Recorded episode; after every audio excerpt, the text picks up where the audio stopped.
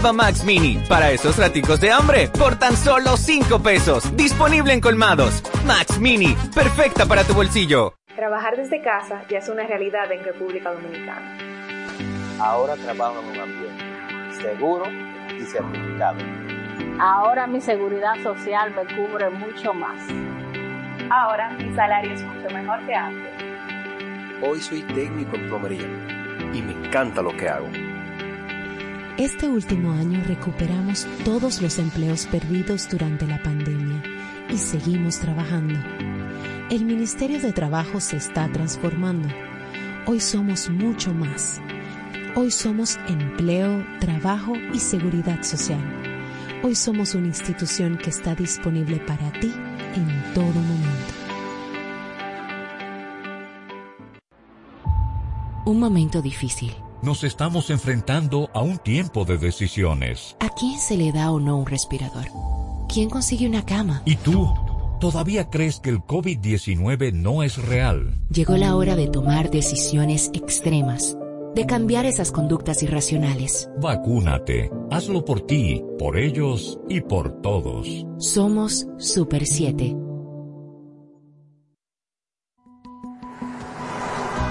Evita accidentes fatales. Si tomaste bebidas alcohólicas, no conduzcas. Un mensaje de la Super 7. Información directa al servicio del país.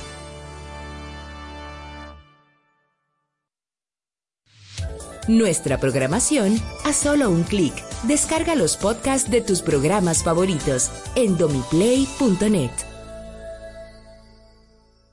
La Super 7 se reinventa con espíritu innovador, donde las pasiones por el buen quehacer del periodismo nos llevan a ofrecer un valor añadido. Vive la experiencia Super 7, adaptada a los nuevos tiempos. Desde ahora inicia el interactivo de la Super 7, la actualidad nacional e internacional con miradas críticas y objetivas, diversidad y estilos más atrevidos, dinámico, plural, democrático y participativo. Acompáñanos en el interactivo de la Super 7. Gracias. Muy buenas tardes, bienvenido a este toque de queda de todos los días el interactivo siempre contigo a través del único dial a nivel nacional 107.7 FM. Recuerden también seguirnos en nuestras plataformas digitales Facebook, YouTube, YouTube, Twitter e Instagram con un único usuario arroba super 7 FM. José Gregorio Cabrera, Emelín Valdera, Ricardo Fortuna y quien les habla. Ochi Rosario estaremos por las próximas dos horas llevándole todas las informaciones del acontecer nacional. Agradecer también a Santiago Lachapel, que sin él no hubiese sido posible esa transmisión en alta definición en cabina. Emelín Valdera. Así es, Jochi. Buenas tardes. Saludar a Ricardo Fortuna, José Gregorio Cabrera y también a ustedes, nuestros oyentes, los principales protagonistas de nuestro espacio. Gracias por la fidelidad de su audiencia y por siempre estar ahí pendiente. Recuerden que hoy es lunes una fecha para mucha gente que se la tome muy en serio, 14 de febrero. Entiendo que yo soy de las que creo que todos los días pueden ser el día del amor y la amistad. Y no voy de acuerdo con eso de que eh, un solo día, limitarlo a un solo día. Y tampoco con esos que de repente el año entero no te manifiestan amor ni cariño y escogen un día para comprar un regalo y decirte, mira, felicidades a la esposa o a la esposa o a la novia o o a quien sea, al hermano. Entonces yo creo que vamos a, de repente, a también pensar en eso, en que todos los días podemos manifestar amor y cariño a los seres queridos. Gracias por estar con nosotros y hoy con muchísimas informaciones, eh, muchas, muchas informaciones que estaremos aquí comentando, analizando y sobre todo escuchándoles. Buenas tardes, Ricardo Fortuna. Muy buenas tardes, Emily Valdera, José Gregorio, Jochi Rosario, Santiago La Chapelle y nuestra audiencia, principales protagonistas de esta experiencia. Viva la experiencia de la Super 7. Acá arranca el otro país. Desde las 2 hasta las 4 estaremos con ustedes revisando la agenda nacional, la agenda internacional, que hay que darle bastante seguimiento muy de cerca, episodios que podían generar eh, ambientes tensos que vienen buscando definirse en esta semana, sobre todo con el tema de Ucrania, Rusia, Estados Unidos, y nosotros acá viendo cómo el país va tratando de enrumbarse, tratando de, de tener, de tener esa dinámica que nos haga vivir nuevamente años que fueron eh, bastante estables. Como bien dice Emily, eh, por ejemplo, tenemos acá en lo nacional que la migración, eh, que es un tema que nosotros siempre le hemos dado seguimiento, vemos que el director de, de, migración afirmó que existe una desinformación sobre el carnet de habitante fronterizo. Entre ese y otros temas, como por ejemplo el tema del polvo del Sahara, que el miércoles parece lo tendremos por acá, también sería bueno que revisemos lo que dice eh, la directora de este importante organismo eh, meteorológico. Bueno, unirme al igual que ustedes a los buenos deseos del Día del Amor y la Amistad. Y en una sociedad que está tan en detrimento, eh, con tantas faltas de valores, vergonzosamente, sobre todo en una gran parte de, de la población juvenil, esperemos que siempre imperen las amistades sinceras, las amistades transparentes y las amistades buenas. Y a los que tienen su pareja, que aprendan a siempre, o que siempre valoren y aprecien que alguien te entregue su corazón y que tú le entregues su corazón a alguien. Estoy totalmente de acuerdo contigo. Yo sé que en el caso del interactivo tengo tres compañeros que son súper eh, esposos.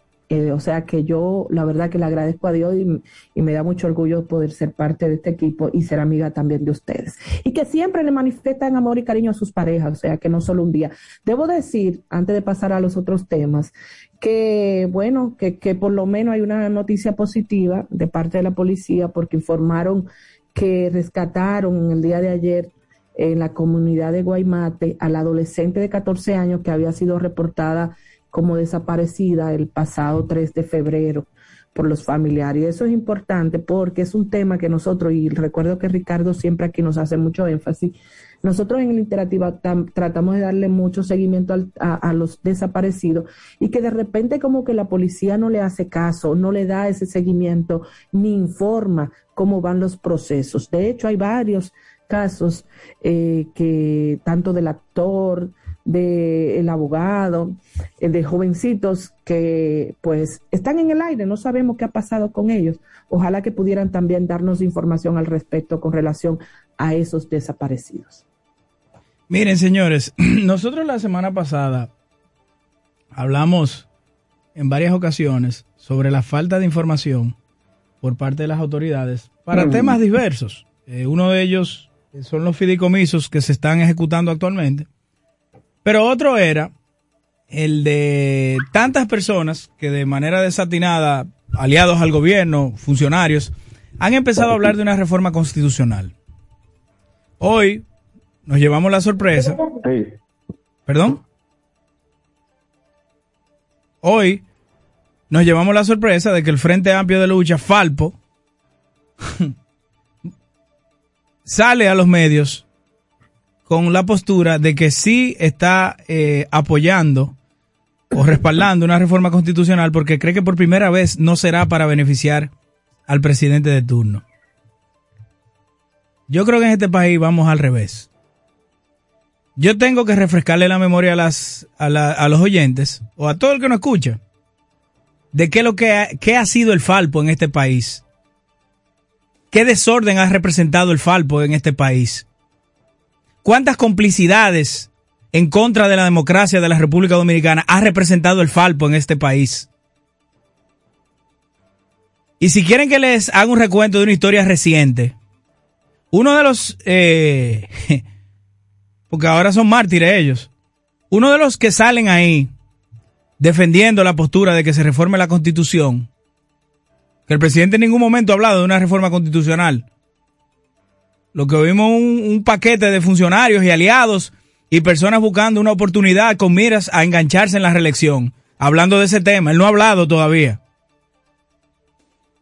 Uno de los principales actores del Falpo ahora, que sale ahí, no hace menos de 10 años, fue el, actor intelectual de llenar la sede de la Suprema Corte de Justicia de heces fecales, pero también una bandera de la República Dominicana. Cumplen una detención, una aprehensión. Y usted sabe lo que sale ese ciudadano a decir después que sale de, un centro de detención. Que si él tiene la oportunidad, él vuelve y llena de heces fecales cualquier oficina pública aquí. Y sobre todo la bandera nuestra. Entonces a mí me parece muy desatinado que los medios de aquí le den aquiescencia a una persona que en otro país no tuviera un ejercicio dentro del sistema de partido político o del sistema de la libre presión. Porque el que deshonra sus principios patrióticos y sus símbolos no tiene derecho absolutamente a nada en la sociedad. Y encima de eso, montándose en una ola reeleccionista con fines de, de, aprovechamiento personal. Porque la única conclusión que yo puedo sacar de que el Falpo, por primera vez en la historia, ande montándose en el discurso de una, una reforma constitucional es que este gobierno no le ha hecho caso, que este gobierno no le ha hecho caso, y que se, le se, se les ha ido eh, yendo a su mínima expresión el chantaje mediático de que cada vez que ellos querían algo, algún beneficio por parte del gobierno central de turno, armaban una revuelta, armaban una huelga, prendían todas las provincias de este país. Como han perdido fuerza, se tienen que aliar. Pero yo le voy a decir algo los últimos actos vandálicos que ha hecho el Falpo en este país, en otra jurisprudencia, fueron considerados un acto terrorista. Y cabe resaltar, para el que no lo sabe, que la República Dominicana tiene una ley de terrorismo. El agravio que le han hecho moral a los símbolos patrios nuestros, el Falpo, es catalogado como un acto terrorista. Lo que pasa es que aquí todo pasa, evoluciona y vuelve y pasa. Pero a mí me da mucha vergüenza ver a un grupo de pseudo comunistas hablándome a mí de una modificación constitucional. Y yo tengo la certeza y la seguridad de que no le van a dar cabida. Porque es legitimar todo el daño que el Falpo le ha venido haciendo a este país. Puede que haya algunos con sus buenos ideales, como lo hay en los partidos políticos. Hay malísimos en los partidos políticos, pero hay buenos también. Puede que en el Falpo haya uno que otro fundador que tenga esa vocación de que el sistema funcione correctamente. Pero lo que he visto en los últimos años solo es desorden y caos. Entonces la constitución yo tengo que cuidarla, no, no como, como, como piensa la mayoría, lamentablemente. Ah, no, Déjenle eso de la constitución a los legisladores y a los políticos. No, a mí me tiene que doler. Porque es, es mi libro, es mi carta magna, es lo que me rige a mí, a mi sociedad. Es lo que rige el futuro de mi sociedad, de mis hijos, de mi familia. Y no podemos dejarle el, el, cambiar y modificar la constitución a un grupo de personajes como lo, como lo del Falpo. Ni a un grupo de, legisladores con antecedentes eh, eh, dudosos. Si lo van a hacer, que se haga, algo bien hecho. Y miren, esto es una postura mía personal. Si hay algo que ha dado muestra este presidente, lo que lleva de gobierno, es que él está tratando de hacer las cosas organizadas. Pero también ha dado muestra que a veces lo, lo acordonan. Entonces yo espero, señor presidente, que ese chantaje mediático, pues son un apoyo, es un chantaje mediático del Falpo, le entre por un oído y le salga por el otro. Respetuosamente, señor presidente. Compañeros.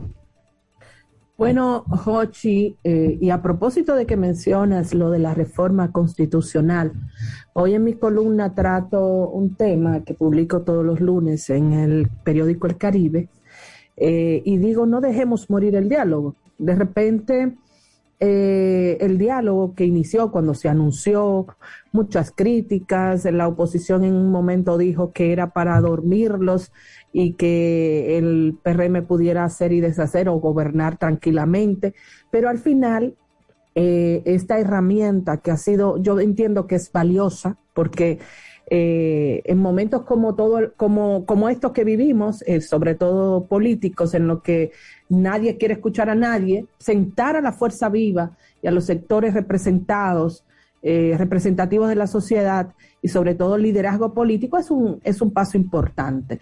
Pero me llama la atención, a propósito de, de lo de la, la propuesta de la modificación constitucional, que solamente se esté eh, hablando de este punto y que también se ha introducido dentro del diálogo.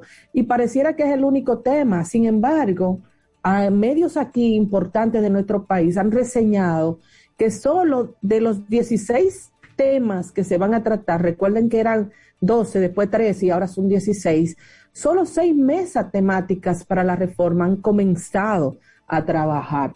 Y cuando hablamos y vemos toda la situación que tenemos con relación al sistema educativo dominicano, eh, debería ser una, esa de las mesas más importantes. Sin embargo, se habla de que no, que esa mesa también ha tenido, eh, está, eh, ha mermado el trabajo con relación a, pues, a los debates y a las discusiones en torno al tema. Pero también está la ley de seguridad social, que es otra ley importantísima en momentos como este, donde las asociaciones de clínica privada dicen que no, que ellos no, no le están poniendo, no le están pidiendo ningún depósito a los, a los pacientes, que esos son a los pacientes que no tienen seguro. O sea, en medio de toda esta situación de dificultad que estamos viviendo, creo que esa es una de las mesas que debería tener también prioridad. Se comenzó a trabajar la pasada semana, tengo entendido, sin embargo, hay otra que también es un tema de prioridad y el propio presidente lo ha dicho y ha hecho enormes esfuerzos, eh, pues nombrando un comisionado, eh, aumentándole el sueldo a los policías, eh, destituyendo al propio director de la policía. Es el tema de la seguridad ciudadana y la reforma policial, que estaba pautada para el pasado jueves y también fue aplazada la fecha. O sea que al final son pocos los temas que realmente se están tratando y se está trabajando con relación a este diálogo nacional que ha sido, que comenzó sus trabajos en el pasado mes de octubre y que a la fecha pues hemos visto como pocos avances al respecto. Ojalá, ojalá, como yo lo digo, no lo dejemos morir, no dejemos morir el diálogo porque creo que va a ser importante, independientemente de que la oposición entienda una cosa, ¿verdad? Va a ser importante para nosotros exponer y escucharnos ahí reflejado y buscar soluciones en conjunto. Eh, va a ser importante a mediano y largo plazo, es lo que yo entiendo con relación a este diálogo nacional que ha sido llamado por eh, parte del Poder Ejecutivo y en el que están involucrados todos los líderes políticos de nuestro país. Ricardo Fortuna. Ricardo parece que tuvo un inconveniente. Ah, bueno, se nos fue. Mira. Mire, pero también déjame decirte a propósito de lo que Ricardo conversaba con relación al polvo de Sahara, que es un tema que ha preocupado. De hecho, he escuchado hasta, hasta mis propios hijos y jóvenes preguntándose qué es lo que pasa. Y hoy ha dicho la directora de la Oficina Nacional de Meteorología, Gloria Ceballos, que no hay mucho por qué preocuparse con relación al anuncio que hicieran de que el polvo de Sahara va a llegar este próximo miércoles al país. Eh, porque eh, de ser preocupante, ellos hubieran emitido una alerta ya inmediatamente, pero que no es así, que ella habla de que cuando debe ser preocupante, debe sobrepasar los 100 micrones por metros cúbicos, un término muy, muy técnico, y que ahora pues eh, se está hablando de concentraciones de 10 y 15 micrones, o sea, que según la propia Oficina Nacional de Meteorología dice que no debemos preocuparnos con relación al polvo de Sahara que estará llegando a nuestro país a partir del miércoles, porque no va a ser de gran problemática para nosotros. Lo que sí ella considera extraño, y yo digo que seguro debe, debe tener que ver con los cambios climáticos y todas las situaciones que tenemos eh, en el clima, ¿verdad? En, en, el medio ambiente, de que es extraño que llegue en este momento el polvo de Sahara cuando realmente llega para finales de los meses de junio, julio y agosto, y no en este momento cuando allá es invierno. Pero es así, estará por aquí a partir del miércoles el, el, los polvos de Sahara. Mira, Emily, a propósito que yo mencionaba al principio que hemos hecho, nos hemos hecho eco de que hay que informar a la población eh, estructuralmente cómo, cómo, cómo se desarrolla un fideicomiso, ¿verdad? Y concientizando a la población. Es bueno, y a propósito que yo veo a la oposición muy activa hablando de, de que eso no va, los fideicomisos, que es bueno recordarle a la población los fideicomisos que han entrado en funcionamiento y han sido factibles. Hasta ahora hay 12. Y de esos 12, 6, 6 se establecieron durante el gobierno del presidente Danilo Medina. Son los siguientes. Eh, la operación de mantenimiento y expansión de la red vial es el fideicomiso RD Vial. Eso abarca la autovía del Coral, eh, desde, desde, desde la Avenida España hasta, la, hasta allá, hasta Punta Cana, y va a seguir hasta Miche para allá. El fideicomiso de construcción de vivienda de bajo costo, que eh, gracias, gracias a ese fideicomiso se pudo desarrollar la ciudad Juan Bosch. Y ha funcionado eh, la misma, ese proyecto, porque ese fideicomiso está fiscalizado tanto por el Estado como por un grupo de empresarios privados que han, han invertido eh, grandes activos ahí. También está el fideicomiso de administración de flujos de plan de viviendas de la Policía Nacional. Eh, está el fideicomiso de movilidad y transporte, FIMOVIT. Y está el fideicomiso de Parquea TRD. Iniciado el gobierno del presidente Luis Abinader, Emelin, eh, se habló de un plan estructural de parqueos públicos mediante un fideicomiso, tanto en el centro de los héroes como en la calle Isabel Católica, en la zona colonial, que es donde hay el mayor flujo de oficinas eh, o cercanas públicas eh, y ya se inauguró de hecho el de la zona colonial. Pero es, esos fideicomisos vienen desde el gobierno del presidente Danilo Medina. Ahora voy a los que se han aperturado en el gobierno del presidente Luis Abinader. Fideicomiso Público de Administración y Fuente de Pago Fondo Nacional de la Vivienda, Vivienda. Ya de hecho, el presidente Abinader ha inaugurado, producto de este fideicomiso, varios, em, varios apartamentos de, de bajo costo.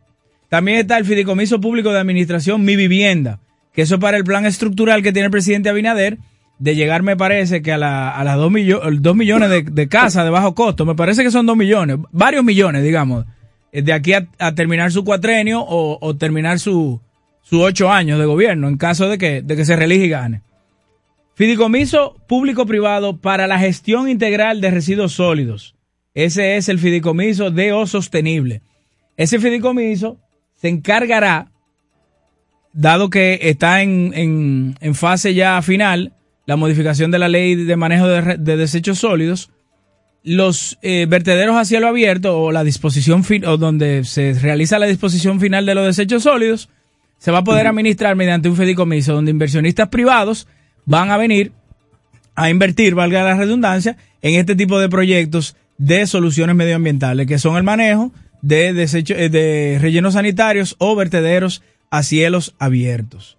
Que la verdad que ahí hay una discrepancia, yo pienso en lo personal, que qué raro que no hay un fideicomiso para la recolección, pero sí para la disposición final de la basura. Que eso sería fenomenal que lo incluyan, porque es, es, es, un, es una operación circular. Eh, si bien es cierto, ya yo tengo, Emelin, eh, eh, resuelto lo del, lo del vertido de la basura o la disposición final, lo que se vaya a hacer después que llegue al vertedero, si no tengo eficientizado mediante financiamientos la recogida, estamos un poquito cojo en ese proyecto, pero me imagino que, eso estará en observación. Que ahí siempre ha sido un tema, el tema de la recogida en, Claro. de, de la basura, sobre todo aquí en el distrito y bueno, en los otros municipios y de, qué decir de Santo Domingo Este. Bueno, que, sí, ya- que sigue siendo un tema. Ya hace unos años que en el distrito la basura ha dejado de ser un tema, gracias a Dios. Sí, Eh. sí, gracias a Dios, pero sí, pero eh, tiene mucha razón lo que lo que plantea. Jochi, ¿qué te parece si nos vamos a la primera pausa Sí. y al regreso entonces? Eh, eh, nada más me, eh, me queda eh, un minutico para decir los últimos dos. Eh, el Fideicomiso Público de Administración del Plan Nacional de, Vi- de Vivienda Familia Feliz, que ya han inaugurado vari- varias. El Fideicomiso Nacional de Promoción Cultural, ese te interesa o te interesa mucho, Emily, de arte Claro. público. Hay un fideicomiso para eso, para promover la cultura. Eh, fideicomiso para el desarrollo del sistema de transporte masivo de la República Dominicana, FITRAM, que ya estamos viendo los logros a través del monorriel que viene nuevo y las nuevas líneas del metro. Lo que quiero decir con esto, antes de pasar a la pausa, Emily, que se han implementado todos estos fideicomisos y hasta ahora no ha habido un escándalo de corrupción, porque es la forma más eficiente de llevar proyectos de este tipo, una combinación gobierno central, empresarios privados. Hasta ahora no ha habido ningún escándalo. Y me atrevo a decir que varios oyentes no sabían que estaban en curso de forma exitosa todos esos eh, fideicomisos antes mencionados y refrescarle la memoria al PLD de que en los gobiernos de Danilo Medina, del presidente Danilo Medina, se, se establecieron seis fideicomisos. Bueno, ahora sí, nos vamos a nuestra primera pausa y al regreso continuamos aquí en el interactivo de la Super 7. La Super 7, la radio que marca tendencias.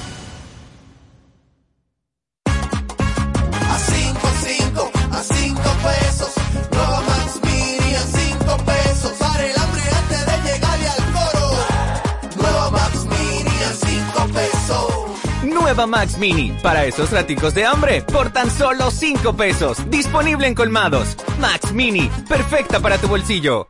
MQ Lámparas y Lámparas Quesada, especialistas en iluminación y decoración. Contamos con gran variedad de lámparas italianas y españolas, modernas y en alabastro, con los diseños más cuidados y especiales del mercado. Estamos ubicados en la Avenida Independencia 256 en Gascue, Avenida 27 de Febrero 265 en el Ensanche Piantini. En Santiago, calle Bartolomé Colón número 17, además de 22 tiendas móviles en los cuatro puntos cardinales del país con facilidades de pago. Para más información, llámanos al 809-687-2302 y 809-547-2614. MQ Lámparas y Lámparas Quesada, pioneros en la iluminación.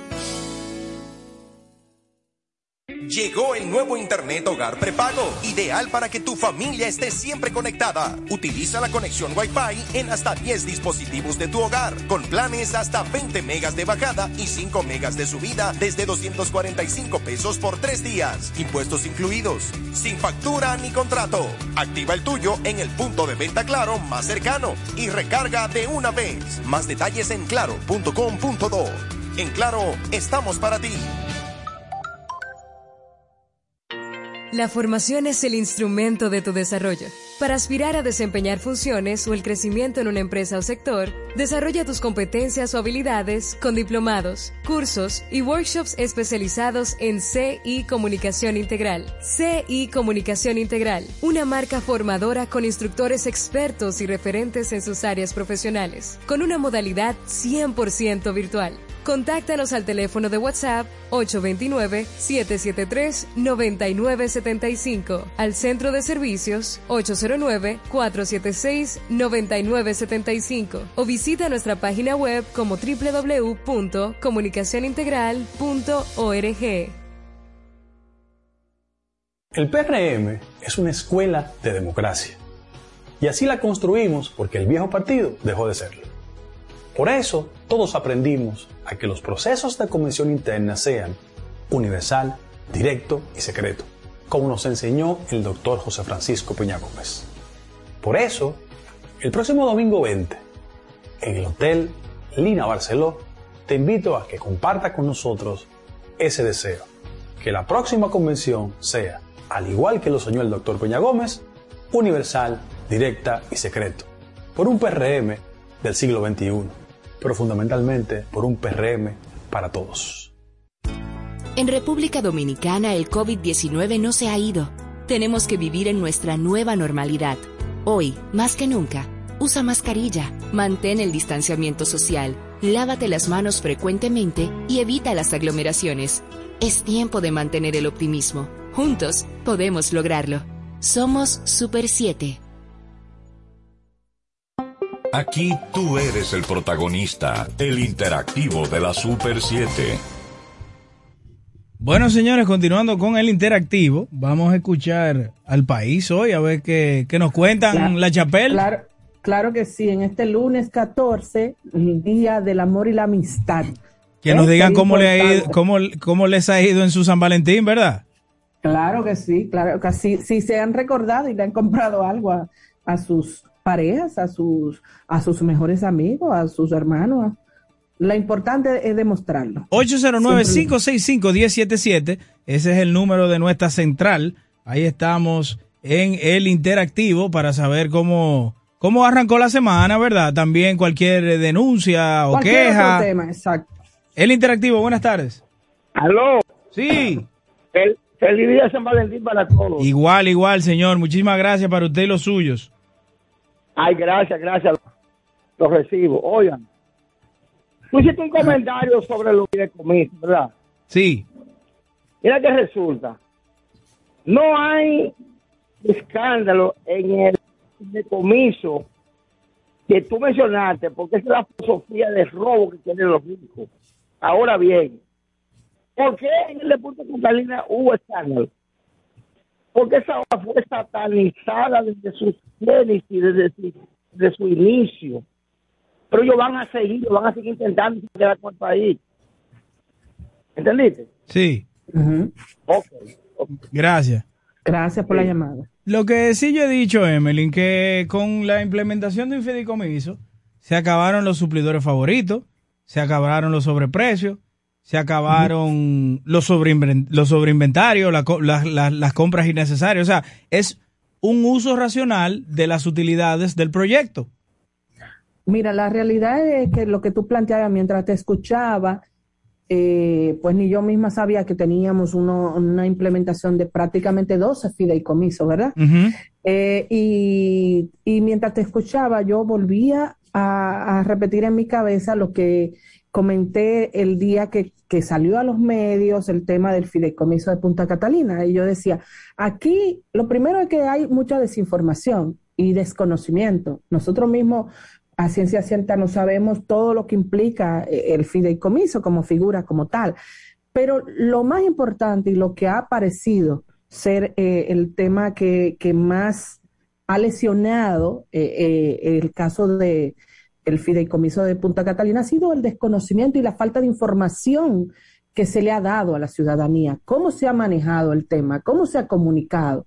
Mira el caso que tú planteas aquí, 12 fideicomisos importantes y ciertamente si hay, si hay modelos importantes, exitosos de esta figura que está ahora mismo puesta en práctica, deberíamos entonces darlo a conocer con mucho más ahínco, con mucho más eh, fuerza para que la gente sepa que no es un truco, que no es un que nos están vendiendo gato por liebre, sino que es una realidad Bueno. y que ha sido funcional. Mira, por ejemplo, Emily, en RD Vial, eh, nosotros gozamos de una mejor infraestructura viales de la región y parte de- del, del acuerdo dentro de ese fideicomiso es el, el mantenimiento de, de las de esas autovi- de esa autovía y, y tú ves ahí que realmente hay un uso racional del, del presupuesto eh, se pasa por un proceso de compra transparente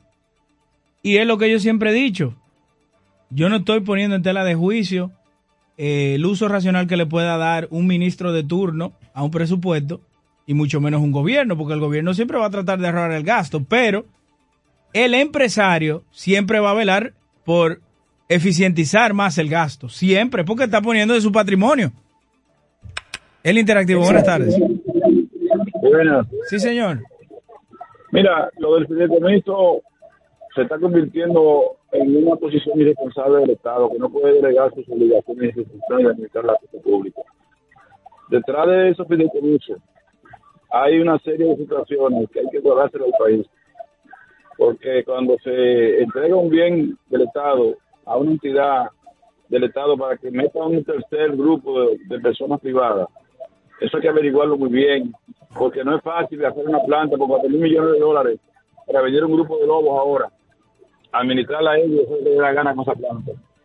Quiera Dios que eso no se convierta en un boomerang o en un, en un arma de doble filo para arrebatar esa planta al país.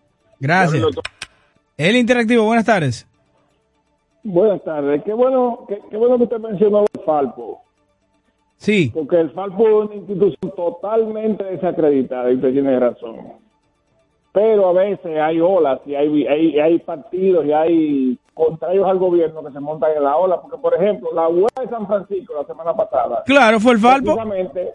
Un desorden. Es decir, incluso, inclusive usaron estudiantes para hacer desorden y los estudiantes corrían a la escuela y esos fueron los estudiantes que la policía le cayó atrás. Es decir, esos son unos vergüenza, uno, lo, lo del Falpo son, esa gente no tiene moral para hacer, para, para pedir ni hacer nada.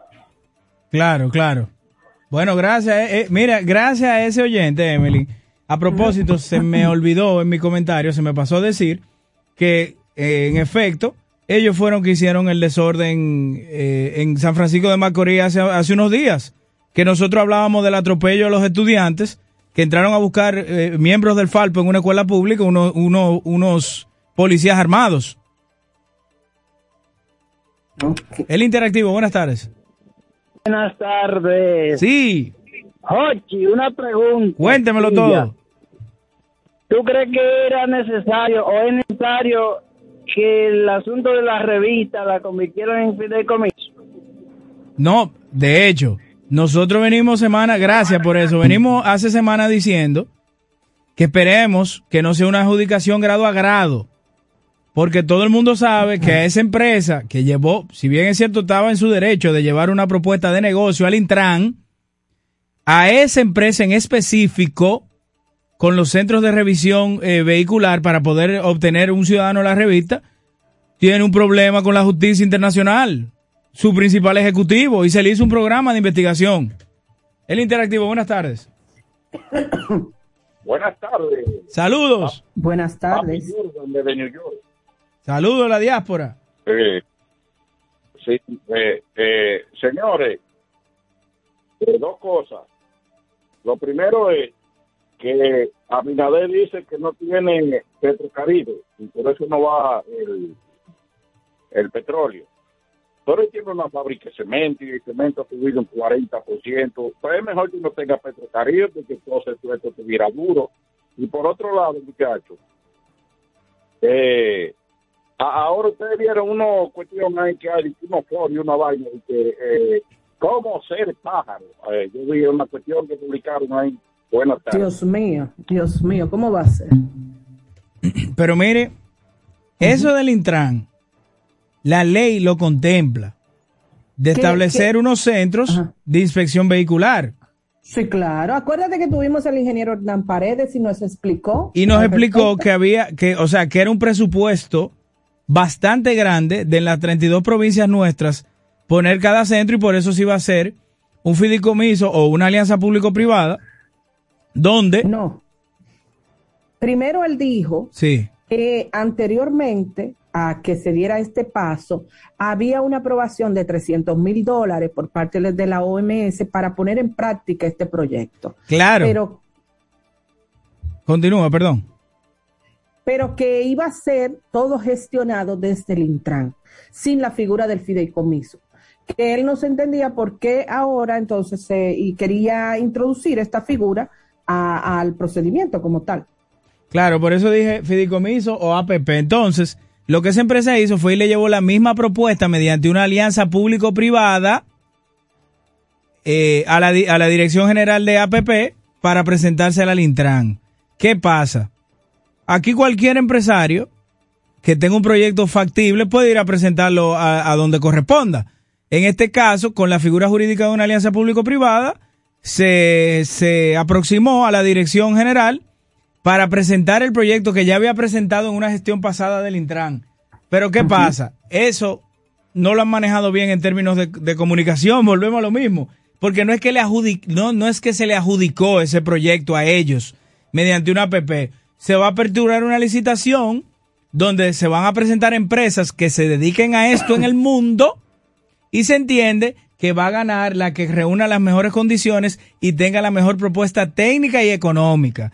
Pero yo vuelvo y repito, esa empresa, esa empresa Castillo Holdings, a menos que no hayan hecho un acta de asamblea cambiando los, los propietarios, uno de sus principales ejecutivos y uno de sus principales propietarios siempre ha estado inmerso en el mundo de la banca y el seguro en Latinoamérica.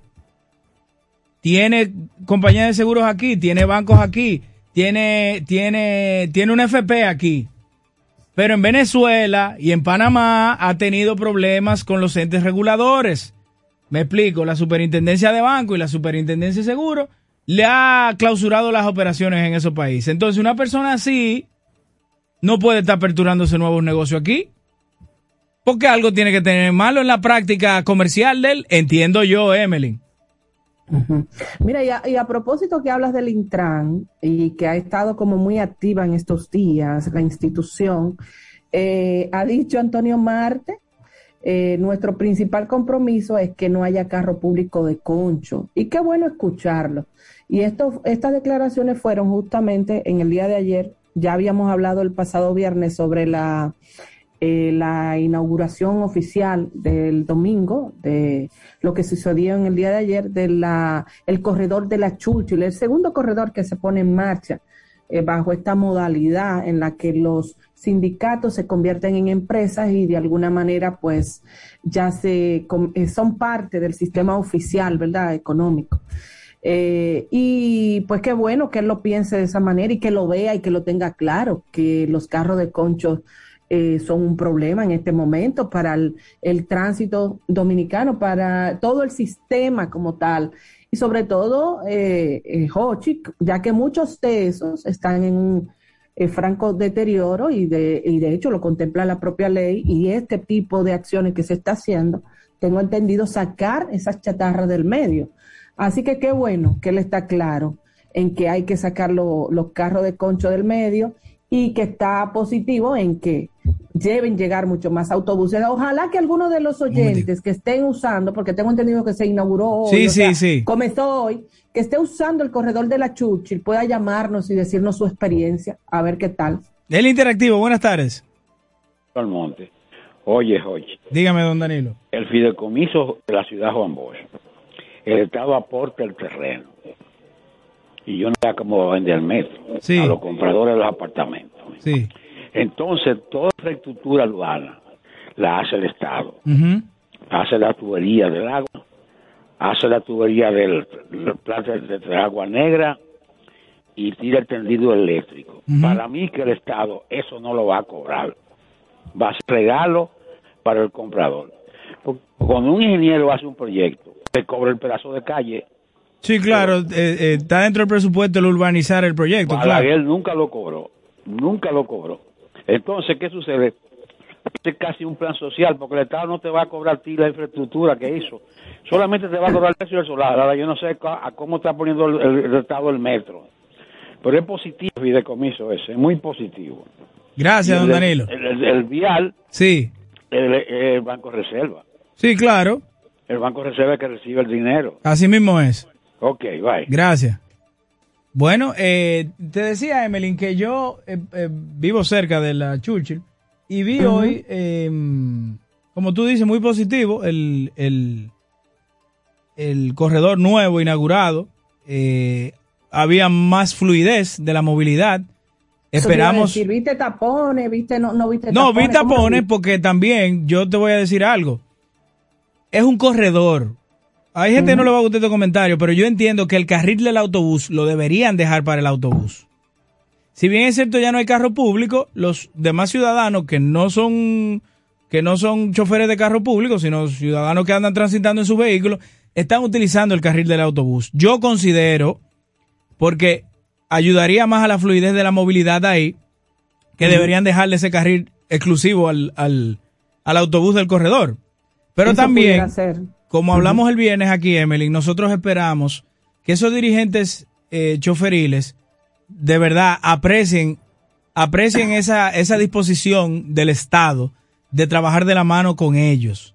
que no vengan y se incomoden porque no le parezcan los términos y condiciones después que firmaron y, e hicieron posible la inauguración de estos corredores y hagan un, una revuelta como saben hacer de llamar un paro que se que se paralicen las las unidades porque la verdad que es un es un proyecto lindísimo y tal como decía el presidente Abinader ayer que lo escuché en, la, en las palabras eh, de apertura de este nuevo corredor es adecuándose a países desarrollados donde la movilidad es una, ya, ya, la movilidad no es un tema de malestar de la población. No es un problema para la población y ojalá que nosotros lo entendamos. Eh, de que hay un negocio, claro que hay un negocio de por medio. Es así.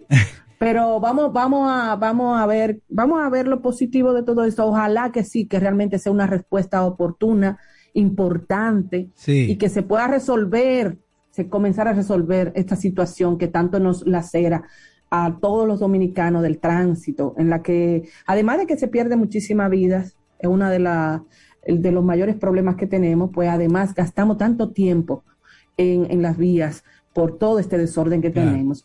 Tenemos una llamada ahí, el interactivo. Ah, buenas, tardes. Buenas tardes. Hola. Hola, Yaque. ¿Cómo estás? Hola, Yaque. Todo bien, gracias a Dios. Eh, Meli. Hola. Feliz día de San Valentín. Igual para ti. Igual para ti. ¿Qué estás haciendo? ¿Cómo lo vas a celebrar? Yo, yo estoy aquí tranquila oyéndolo a ustedes, oyendo a los que llaman, los acontecimientos que están pasando. ¿Algún regalito especial hoy para ti? Ah, sí, mi hijo me ha dado una canasta, un desayuno bien lindo. Y Ay, pero muy bien, ya que tú no te puedes quejar. Sí, sí, sí, sí. sí. no me quejo, no me quejo. Ah, pero muy bien. Frente a, ahí al, al banco de reserva, que está donde estaba Core, ahí viven mis cuñados, y me dicen que la vía es limpia, no como estaba anteriormente, porque había muchos carros públicos, que la huevo está pasando llena. Sí, sí, sí. Pero definitivamente lo que tú dices, Jochi, eso yo lo voy yo lo veo difícil que deje el carril libre, porque tú sabes que eh, subiendo la Jiménez Moya, de la Independencia hacia la Kennedy, hay muchos sitios donde hay que dar a la derecha. Entonces la gente se, se mete a la derecha porque necesita doblar. O sea que yo lo veo difícil, pero para pararse, como tú dices, ya yo creo que no se va a poder porque ya no hay carro público y ellos eran los que se paraban a esperar a su a, esperar y a dejar los clientes.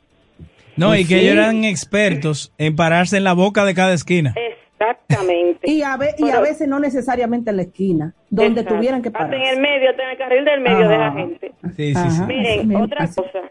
Nosotros cada cuatro años votamos por un presidente y por los funcionarios que el presidente pone en cada ministerio.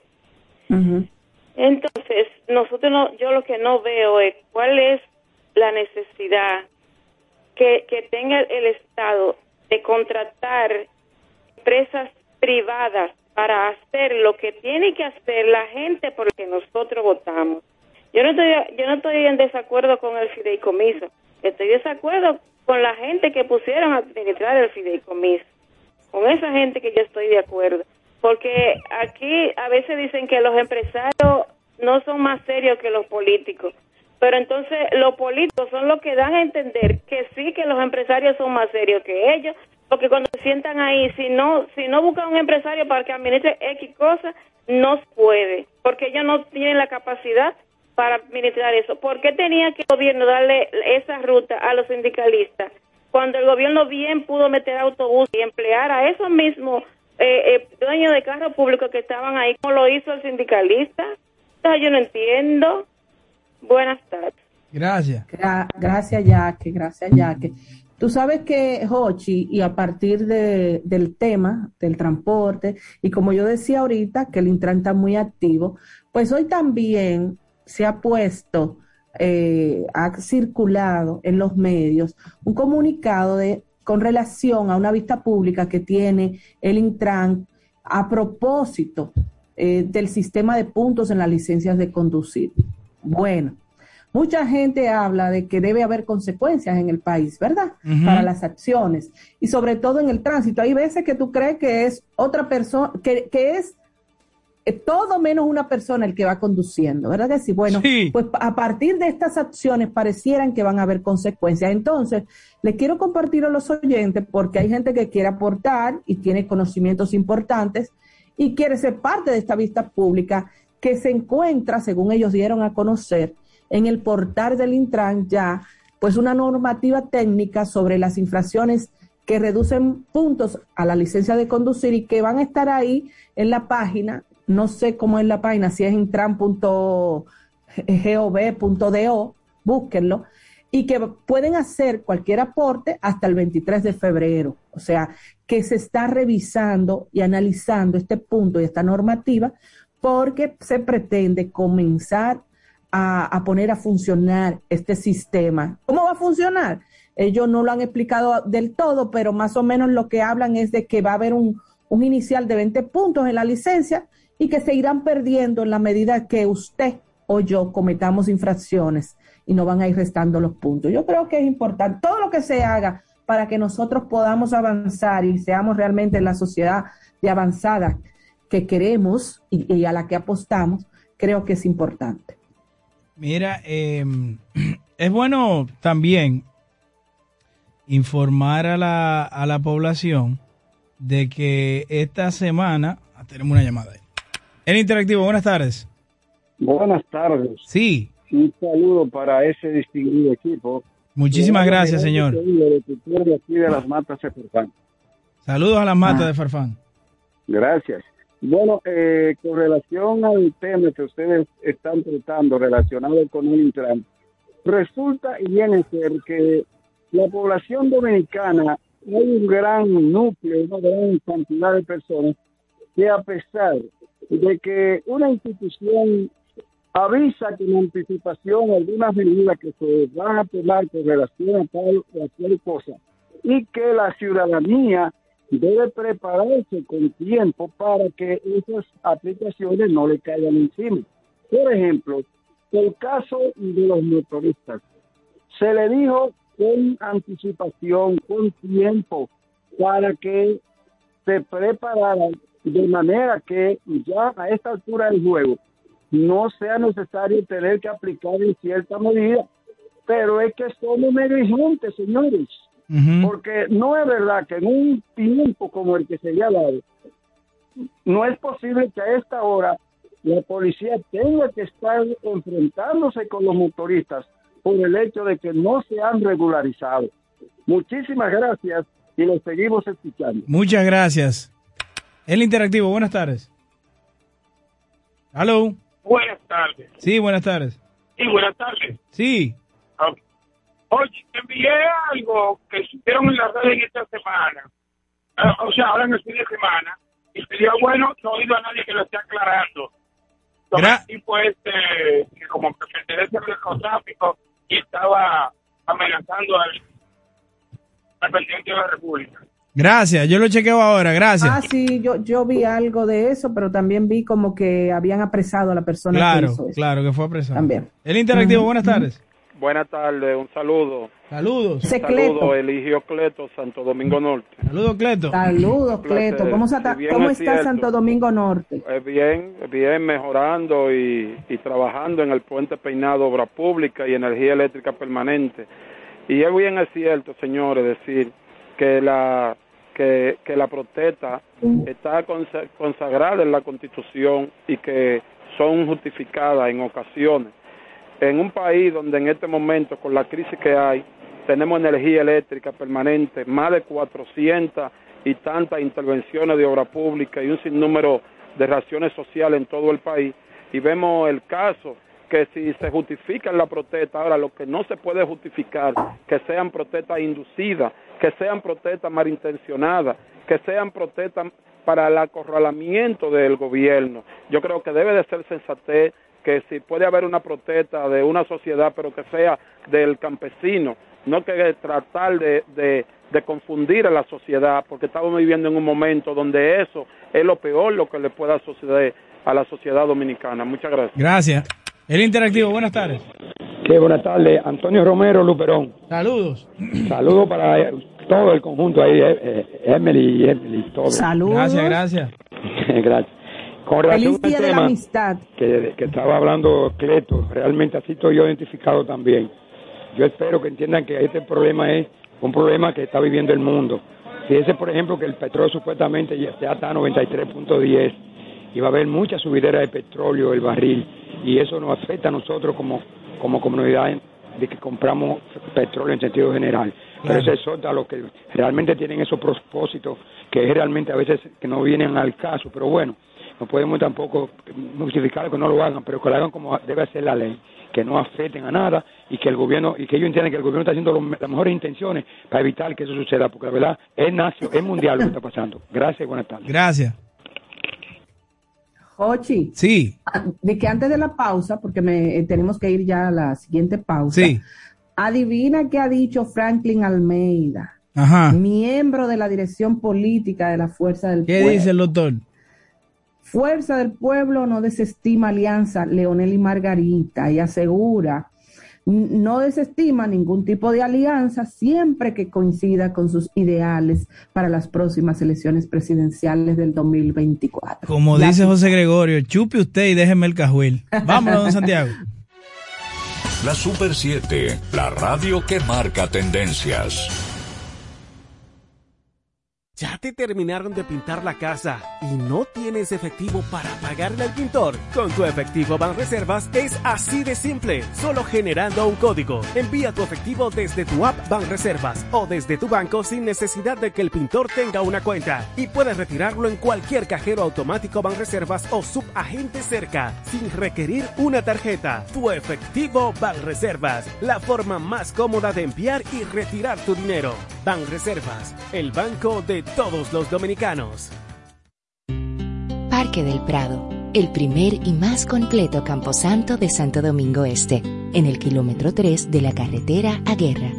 Información 809-598-3000. Para emergencias 809-923-1111. O acceda a www.parquedelprado.com.do.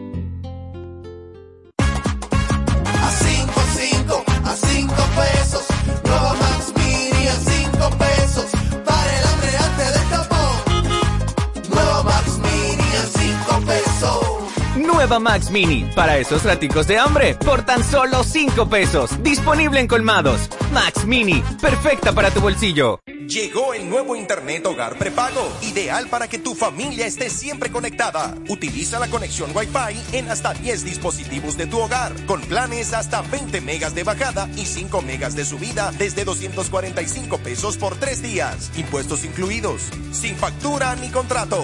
Activa el tuyo en el punto de venta Claro más cercano y recarga de una vez. Más detalles en claro.com.do.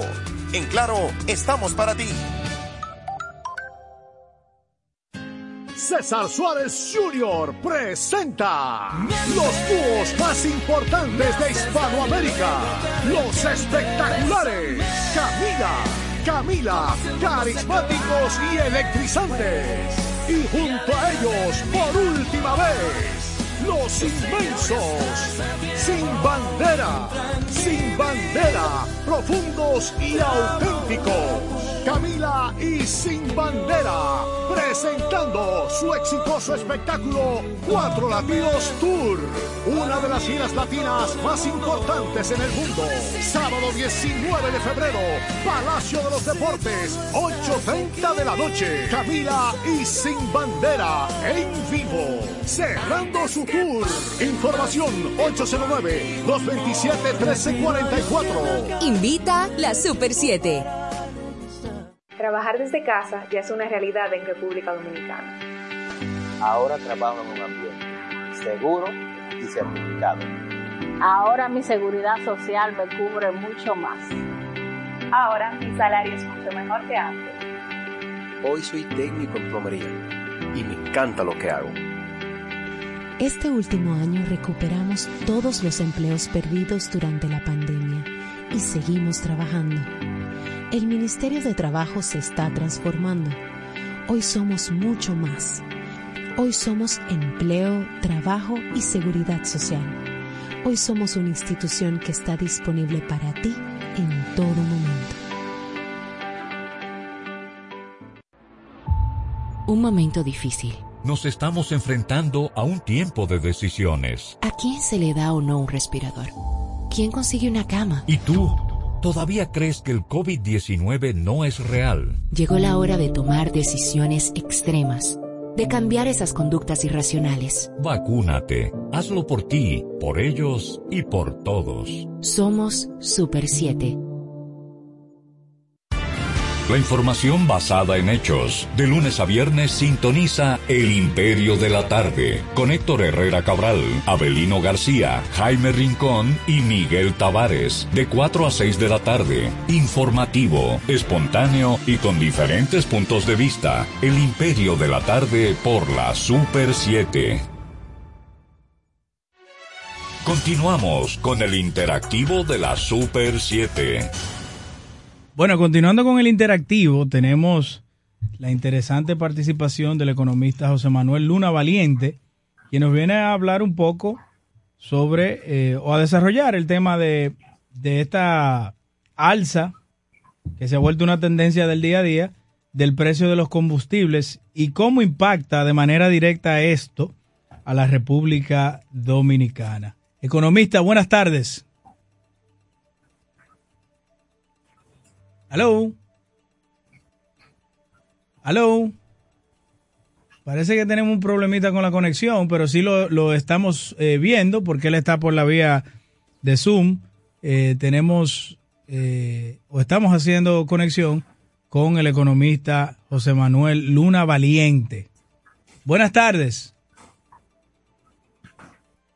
Buenas tardes. Bueno, lo tenemos ahí. Parece que eh, si Crisairis puede localizarlo y decirle que lo tenemos en pantalla por la vía de Zoom, pero no tenemos audio. Miren, aprovechar antes de volver a hacer eh, contacto con él, a propósito de que han llamado varios ciudadanos hablándonos eh, de, de, los, de los túneles y el plan de asfaltado que tiene el Ministerio de, de Obras Públicas. Queremos informarle que esta semana se van a cerrar túneles y elevados por mantenimiento. El Ministerio de Obras Públicas eh, y Comunicaciones informó que a partir de hoy, lunes 14 y hasta el sábado 19 del presente mes, procederán al cierre de túneles elevados del Gran Santo Domingo eh, para fines de trabajo de mantenimiento y limpieza a los pasos a desnivel. Estos cierres se van a hacer de manera total y parcial y tendrán efectividad a partir de las 10 de la noche hasta las 5 de la mañana del día siguiente. El lunes 19 habrá un cierre parcial del mes en curso de febrero en ambos sentidos de dirección en el corredor de la avenida John F. Kennedy y los trabajos que se van a realizar consisten en pintura de barandas de metal. El, ese mismo lunes, lunes eh, toca el cierre de los elevados de la 27 de febrero, autopista Duarte con la Monumental en los Girasoles y el elevado de la 27 de febrero con el puente Juan Bosch también. El lunes 14 hoy y hasta el viernes 18 habrá cierre parcial en el elevado de la Luperón con autopista 30 de mayo. Eh, hay más información de estos cierres en la página del Ministerio de Obras Públicas y Telecomunicaciones. Pueden entrar ahí y van a saber porque son bastantes. La verdad que hay una gestión efectiva en cuanto al asfaltado y mantenimientos de pasos a desnivel y de elevados también. Creo que ya tenemos contacto con nuestro invitado. Buenas tardes. Buenas tardes. Bueno, Chris Iris, fuese bueno que lo llames. Bu- buena- buenas tardes, José Manuel Luna Valiente. ¿Nos escucha? Bueno, lo tenemos en imagen, pero no tenemos, eh, parece que él no está recibiendo el audio. Fuera bueno que de aquí lo llame nuestra coordinadora y, y le haga saber que lo tenemos en pantalla, pero no tiene activado el sonido aparentemente el del Zoom. Eh, es así, pareciera que es así. Jochi, hay que decir que hoy comenzó la jornada de vacunación de los niños en las escuelas del país. Así mismo, es, específicamente 388 C. entre los 5 y 11 años. Y hay muchas situaciones.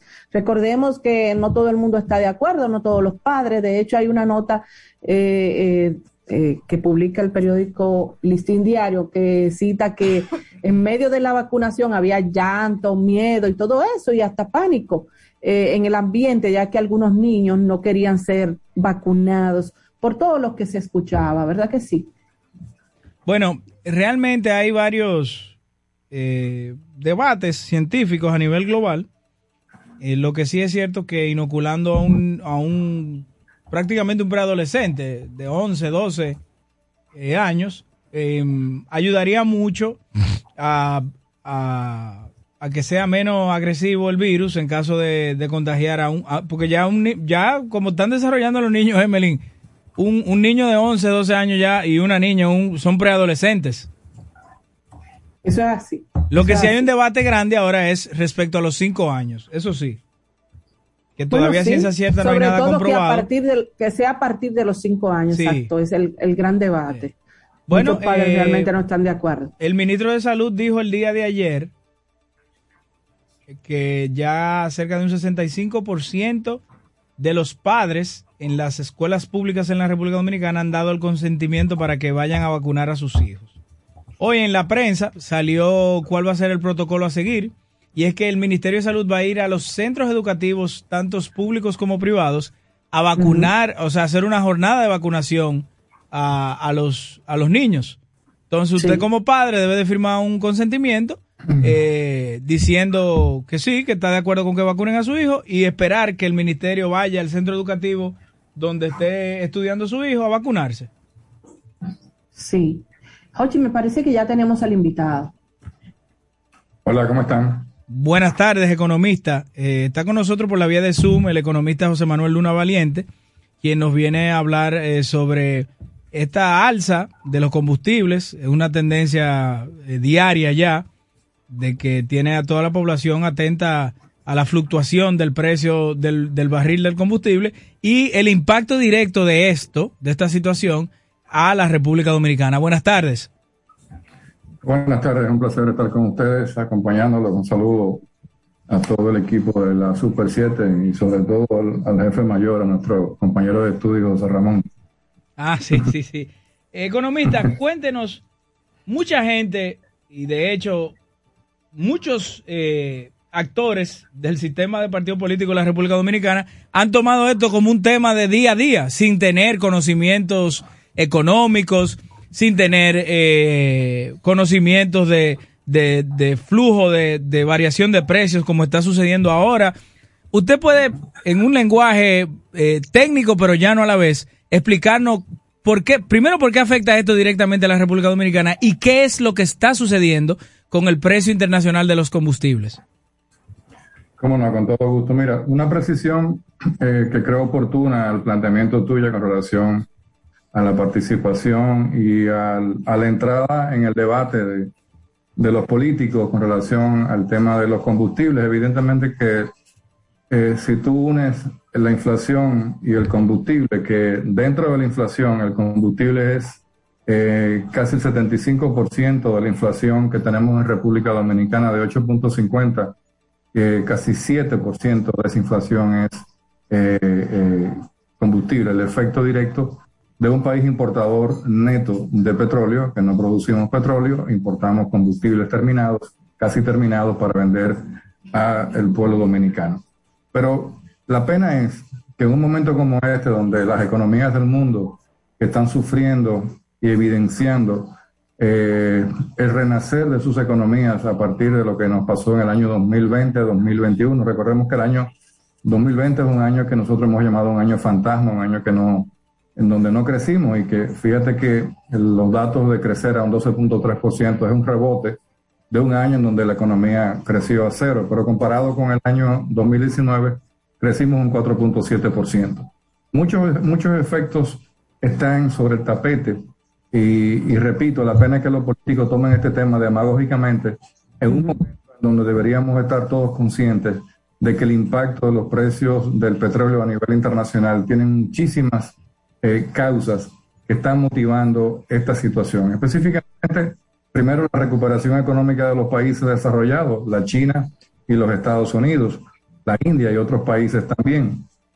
La situación de inestabilidad geopolítica con escenarios de mucha incertidumbre entre lo que está pasando en Rusia, Ucrania y con la intervención de los Estados Unidos, las expectativas de una posible invasión de Rusia a Ucrania. No creo que vaya a pasar.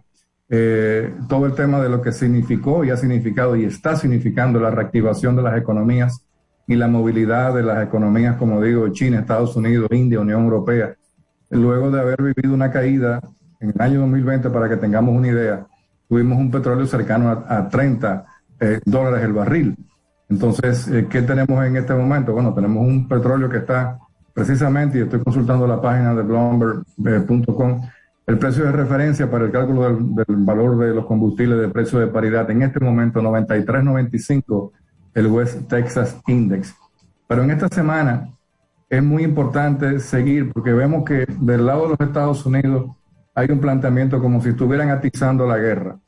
Por el lado de Rusia hay planteamientos de negociación ya que están sobre el tapete. Inclusive el presidente de Turquía está en este momento interviniendo. El presidente de Francia fue a reunirse con Putin. Entonces, hay otros elementos también que, que coinciden al mismo tiempo, como llamo yo, creando una tormenta perfecta en este momento, porque por el lado de la oferta también hay una combinación de recortes de producción de petróleo de la OPEP para poder producir que los precios que estuvieron muy bajos suban y recuperar las pérdidas del año pasado y el 2021. Entonces, factores también que inciden específicamente, la demanda sigue fuerte, específicamente de, de, la China, eh, los impactos que se podían prever de que el Omicron, que pasó y le pasó casi a todo el mundo y nos pasó casi a todo por arriba, también en la República Dominicana, no frenó la actividad económica. Fíjate que una de las cosas que eh, a nivel de política monetaria, como está haciendo el Banco Central de la República Dominicana, también hacen la, la FED, la Reserva Federal, es el incremento de la tasa de política monetaria, reducir la masa de dinero que hay en la economía para propiciar un descenso de la inflación y evitar que esos flujos excesivos de liquidez que existían desde el 2020 se vayan a un mercado especulativo, específicamente provocando mayor nivel de inflación. Todas estas cosas eh, impactan directamente sobre un mercado que está sumamente volátil, que se puede mantener así y si lo unimos a eso, en este momento el, todo el tema del cambio climático y las heladas que hay, el, el, nivel de frío que hay en los países como Estados Unidos, que provoca una mayor demanda de calefacción, por ende una mayor factura petrolera, una, un mayor consumo de petróleo. Todo eso va unido a que si tú tienes una demanda mayor con una oferta que está restringida, entonces evidentemente produce este impacto en un país netamente importador de combustibles. Pero si lo asocias a la vez también con una inestabilidad de geopolítica a nivel mundial, como es el caso de Rusia y Ucrania, y también con los Estados Unidos en el medio, entonces ahí podemos encontrar las explicaciones. Yo insisto que, que, es una pena que tomemos este tema en un momento en donde todos los países del mundo hemos pasado por lo mismo. Fíjate que cuando discutimos los temas de deuda externa y vienen, y vienen las campañas electorales, todo el mundo acusa al gobierno anterior o al gobierno de turno de que está cogiendo mucho prestado. Así lo cual, es. Lo cual es un mito, porque la deuda no se mide por el stock de deuda, sino que se mide por el perfil de la deuda y el servicio de la deuda. O sea, qué tipo de deuda y cuánto me cuesta. Entonces, la República Dominicana tiene un balance primario donde paga los intereses de esa deuda y el capital de cada año a través de, la presión tributaria. Entonces, hay muchas cosas que se tratan de confundir. Ojalá que la situación que estamos pasando, que es básicamente un efecto de un ciclo económico por un efecto de oferta y demanda combinado con efectos de geopolítica a nivel internacional, no sea tan duradero. Pero eh, hay evidencias de que esto podría tardar y podría llegar a abril y mayo. Pero si hay una solución rápida en el ambiente de geopolítica, evidentemente que tenemos otra, otra posición que nos puede dar ventaja. ¿Cómo impacta esto en la economía dominicana? Impacta en muchísimos, en muchísimos ambientes, específicamente en todo lo que tiene que ver con la canasta familiar, con el transporte. El, el, hemos visto, si tenemos una inflación de 8.5% durante el 2021, eso ha impactado el presupuesto nacional y sobre todo impacta más aún a aquellas personas que perdieron su trabajo, que están desempleados o que están en la informalidad producto del efecto de la pandemia en, en el 2020 arrastrada al 2021. O sea, todos esos factores tienen que ser tomados en cuenta en esta oportunidad por los políticos para ser creativos y estar del lado del gobierno, porque a ningún gobierno le gusta vender combustible caro. Si el presidente de la República dice, ya yo no puedo asumir más el subsidio al combustible, bueno, pues deberá seguirlo asumiendo. ¿Por qué? Porque el pueblo no puede coger ese golpe tan fuerte en un momento en donde mucha gente todavía no ha recuperado sus empleos y está, y está a la expectativa de tener mayor disponibilidad de salario porque va al supermercado, va al colmado y las cosas están más caras producto de la inflación. Pero como somos un país, repito, dependiente netamente del petróleo, todo se refleja en la economía a través de esa variable tan importante. Pero el gobierno también tiene una gran oportunidad porque si bien es cierto que en el 2021 inyectó 15 mil millones de pesos para cubrir la parte que podía subir del precio del, del combustible y absorberlo y, para, y traspasarlo eso a deuda como subsidio, ya entre enero y febrero van unos 2.200 millones en donde el gobierno ha metido la mano, el brazo, para evitar que los precios de los combustibles estuviesen quizás 25, 30 pesos más caros por encima de lo que está hoy en día. Pero eso también lleva un cambio de mentalidad. Hay países que, por ejemplo, tienen planes de, de circulación vial, el caso de Colombia, por el número de placas. Hay planteamientos de, de, trabajar cuatro días. Tenemos un problema grande también en la República Dominicana con un inventario de vehículos eh, sumamente altísimo. Inclusive en el día de hoy vi un, un análisis que de, de, uno de los periódicos de circulación nacional hablando sobre el tema de que más del 50% de los vehículos en República Dominicana tienen más de 20 años. Entonces tenemos una serie también de ineficiencias en la movilidad, en el transporte público, porque preferimos todos tener carros y buscar parqueos, gastar más combustible en vez de usar un transporte público. Claro, no tenemos un transporte público todavía seguro, higiénico, que sea a tiempo, como lo es el metro, que el metro debería estar eh, replegado en toda la nación, los teleféricos también, pero entonces está el tema de el ahorro, de cómo crear mecanismos de ahorro y también mecanismos de incentivo a las clases más necesitadas, que lo van a seguir necesitando en este momento, porque si tú me dices, por ejemplo, los, los transportistas, uh -huh. dicen, no, vamos a subir el precio del, del, del transporte en la medida en que suban los precios de los combustibles. Pero tampoco se puede tomar así, porque el precio del combustible es solamente una variable en el precio del transporte. Porque el transporte tiene el carro, tiene el motor, tiene las gomas. Claro. Tiene... Entonces, no podemos traspasar directamente el incremento de un valor hacia otro. Ahora, también es cierto, y habría que preguntar a los transportistas, bueno, pero cuando bajó en una época, tú nunca te devolviste.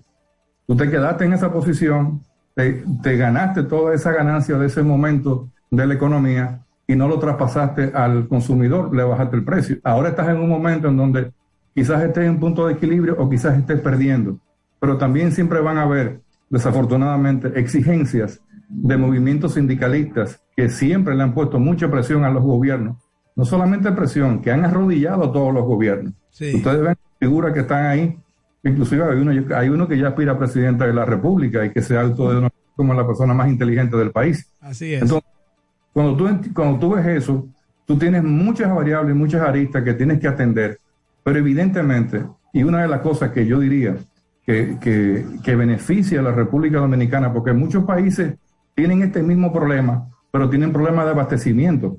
O sea, no tienen tantas bombas como tenemos, tanta modernidad, con tanta tecnología, con tanto acceso. Aquí en cada esquina hay una bomba, cualquiera echa combustible.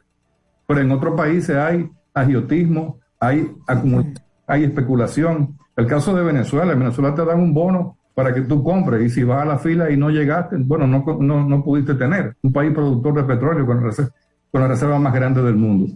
Entonces el gobierno tiene ese gran reto y ese gran desafío de seguir enfrentando esta crisis.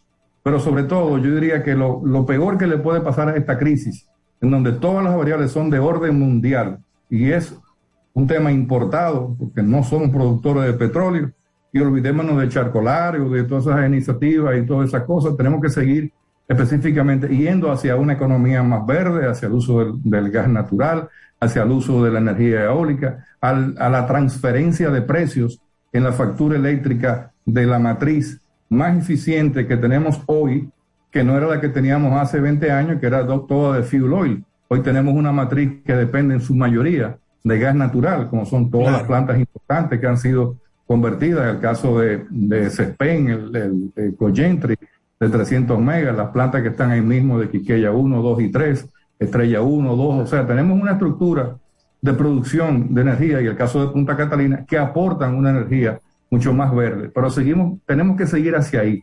Pero lo importante es que siempre todo se transfiera, todo se transfiera al consumidor de una manera transparente y equitativa. Y que si en un momento tenemos todo que coger un golpe, como dicen los contables, hay que coger un golpe y poner los números ahí. Entonces todos tenemos que hacerlo, porque entonces cuando la gasolina sube, entonces el consumo sube.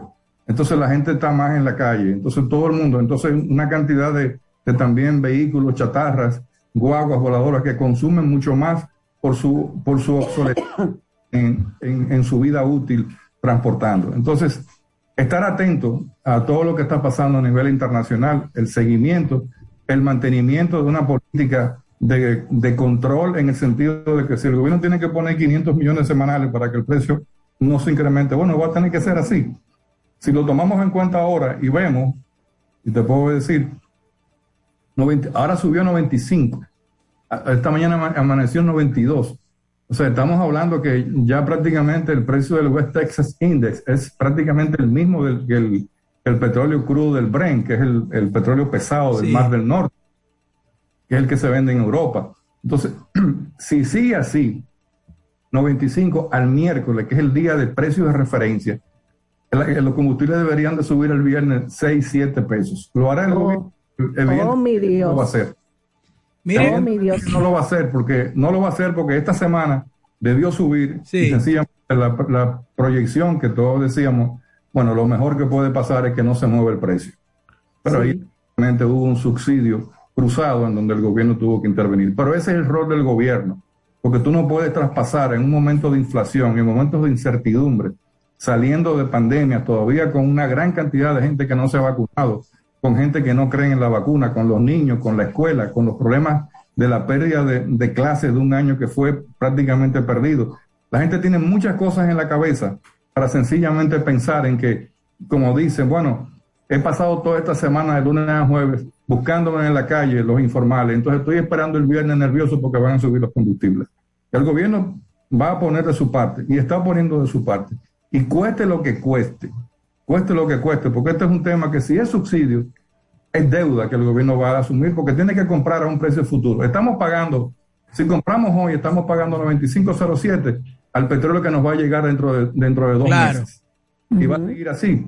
Entonces, lo traspasamos al mismo problema de la deuda. Yo no estaría nervioso ni preocupado en el gobierno cuando yo tenga que decidir, en el caso del presidente de la República, que tiene que asumir ese subsidio para mantener por lo menos los precios estables y ojalá que empiecen a bajar un poco. Yo lo haría. ¿Por qué? Porque si la, la deuda que todavía es sostenible todavía permite que una parte mínima venga directamente del subsidio del precio de los combustibles. Y eso es lo que la gente espera, porque la gente no quiere sencillamente que todos los días sea una cosa diferente. Claro, claro. claro. Mire, aprovechando su, su intervención, eh, ha sido reiterativo el presidente de la República de que este año va a haber una revisión de la Ley General Ajá. de Hidrocarburos. Sí. Entendemos que en su mayoría la revisión sería más económica que jurídica. ¿Cuáles son sus, sus ponderaciones respecto a la parte económica que contempla esta ley? Porque todos sabemos que hay ya un tarifario preestablecido para el precio del consumidor final de los diferentes tipos de combustibles que se comercializan en la República Dominicana. Bueno, lo primero es que hay que recordar que esa ley de hidrocarburos fue hecha con, con un objetivo básico, que era tener un capítulo eh, fiscal uh -huh. que permitiese a, al gobierno tener recursos directos a través de un impuesto directo como es el combustible, porque se paga el combustible y ya me quedé con el dinero, para el pago de la deuda externa, intereses y capital. Y ha servido para eso. Y déjame decirte, para ampliar más el comentario sobre el tema de la ley de hidrocarburos, que República Dominicana no es porque cuando estamos discutiendo este tema, y tú que dijiste con sobrada razón, que algunos políticos al principio, aquí la gente habla como que somos el único país del mundo que tiene este problema, uh -huh. que somos el único país del mundo que tiene una ley de hidrocarburos. y, que somos el país, el único país del mundo que paga impuestos por hidrocarburos. Y quiero que sepa que hay países que pagan muchísimo, muchísimo más impuestos por hidrocarburos porque los países han entendido que ese es un mecanismo como cobrar energía, como cobrar telecomunicaciones, que le permite al Estado disponer de un recurso que va a estar ahí y que va a llegar. Y eso, eso ha sido importante y eso se va a mantener.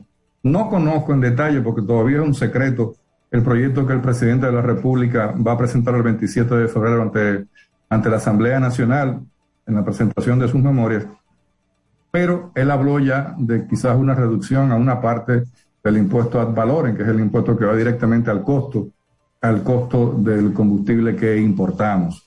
Evidentemente que esto puede propiciar una merma pequeña, pero no tan importante. Yo creo que lo importante va a ser, porque fíjense que si los precios bajasen después de una tensión de geopolítica a nivel mundial a 70, 75 y quizás en una posición promedio como era la, como era la estimación inicial de las principales eh, eh, firmas de bancos de inversión, los bancos internacionales que ponían el petróleo a 80. De 80 para arriba todo hay que cargárselo al problema geopolítico.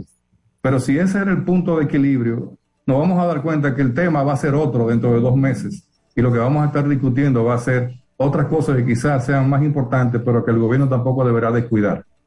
Don José Manuel, una pregunta. Eh, de, re- de repente me ha encantado todo lo que ha expuesto en esta tarde y, ha dicho algo, ha dejado claro que el, el gobierno debe tener una actitud con relación específicamente al tema de los combustibles, que es la de los subsidios. Pero yo me hago la pregunta, eh, viendo todo el panorama, que no es algo nada más, y como usted lo plantea en República Dominicana, que si no es una situación del mundo, que vive el mundo, en Estados Unidos también está cara la comida, está cara la gasolina, ha subido todo. Eh, ¿Cuál debería ser la actitud de nosotros los ciudadanos también para de alguna manera aportar a que esta crisis no sea todavía peor? Bueno, la actitud de ahorita tenemos que tener un mayor nivel de conciencia con relación a la crisis que, que vive el mundo hoy en día. De que si bien es cierto que hemos salido de la pandemia o estamos saliendo y, y nos estamos vacunando y vemos que la economía eh, tiene una reapertura, eso no quiere decir que vamos a vivir en un libertinaje económico y en un libertinaje de gasto. Entonces, si usted, el ahorro básicamente en un país es una de las cosas más importantes que lleva a los países a desarrollarse. Cuando usted no tiene capacidad de ahorro, específicamente nosotros no podemos pagar la deuda. Entonces, si usted no tiene capacidad de ahorro, usted no puede invertir. Si usted no tiene capacidad de ahorro, usted no puede pensar en proyectos nuevos. Entonces, esa mentalidad hay que traspasarla a cada uno de los dominicanos. Muchos dominicanos en su mayoría andan en sus carros, van a las bombas, echan combustible y se van al interior y se olvidan de que hay una crisis mundial, una crisis internacional que afecta directamente a su bolsillo, pero al final lo hacen porque al dominicano le encanta decir siempre un gustazo, un trancazo. Entonces, en otros países, piensa que en otros países, claro, tenemos la problemática también de que empezamos muy tarde la modernización del transporte público.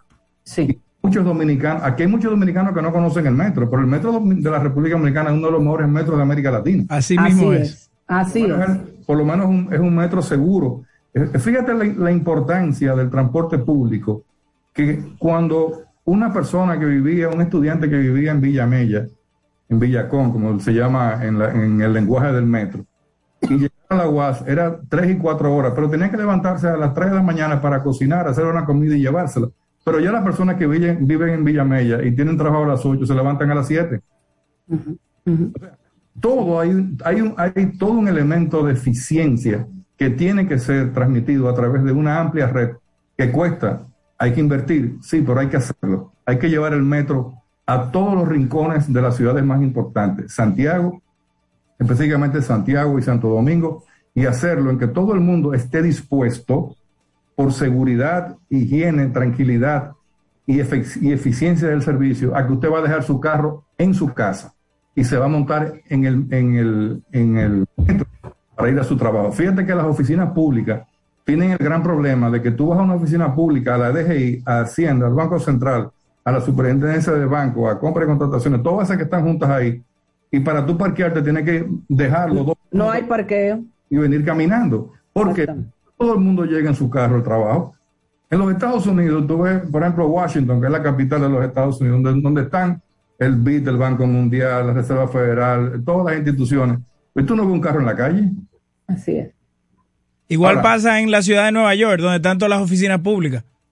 Exacto. Pero tú ves, por ejemplo, aquí el tema de la ciclovía. Aquí en este país todavía no podemos implementar ciclovías, porque eso es un error. Primero, la gente no tiene conciencia de eso. Todas las vías que se hicieron están todas destruidas. La gente no sabe lo que significa eso. Eso es en países desarrollados, con mucho más amplitud en las vías, con mucho más conciencia también de las personas que andan. Las personas que se van a cambiar, eso tú lo ves en Estados Unidos, en Europa, que la gente va al trabajo ensacado en bicicleta. Pero aquí tú no lo vas a ver porque están diciendo, mira, tú viste a fulanito ahí, viste a Hochi que se fue ahí en, en bicicleta, está jodido el tipo, se lo llevó el diablo. Entonces, aquí la gente por orgullo, la gente por orgullo, ¿qué es lo que le gusta? Bueno, andar en su jipeta. O sea, República Dominicana tiene los indicadores más elevados per cápita de las cosas más locas. Los Así es. los carros modernos más, más per más- por per cápita más grandes, Eh, los carros, los megacarros por per cápita más grandes, los BM más per cápita, los eh, Audi más per cápita, lo que sí o qué. Pero tú te vas a Europa y tú te vas a España, tú ves la gente caminando por las calles en bicicleta que las alquilan, tú la quitas, te la pones, caminan, la dejan en otro sitio, le echan una moneda. Claro. Y, y en Europa, en España, Francia, Italia, todos los carros, ¿cómo son? Pequeños, compactos. Chiquiticos. Mientras más Compacto. pequeño, mejor. Exacto. Ah, no, aquí mientras más grande, mejor. Así Entonces, es. aquí hay un tema también de que, De concientización, como usted dice, economista. Sí, no, de- no, no se cumple, no se cumple con muchísimas cosas. Entonces, ahí está el Intran, muchísimas leyes que son importantes, que hay que tirar para adelante, reglamentos que hay que echar hacia adelante, muchísimas cosas. Pero, sencillamente, nuestro país, en el ámbito de tener políticas públicas combinadas con una conciencia de un ciudadano, no se ligan. O sea, el ciudadano va por un lado y las políticas públicas va por otro. A usted le importa una basura en un lado porque usted dice, eso no, a mí no me importa eso, porque eso lo va Eso a no es mío. Exacto. eso no es mío. Pero sin embargo, importante, desde que tú pones un pie fuera del país, tú haces fila, Sí, hace todo. tú echas todos los zafacones y tú eres la mejor persona del mundo. Llegas a República Dominicana y el primer papel que tiras es apiándote del avión. Entonces, ¿qué hacer, como tú dices, como dominicano? Tener mucho más conciencia de las cosas que podemos hacer. Ayudar al gobierno a tener capacidad de ahorro para poder propiciar una política pública que sea perdurable eh, porque en un corto plazo, porque esto no es eterno. La economía tiene ciclos sinusoidales, caídas.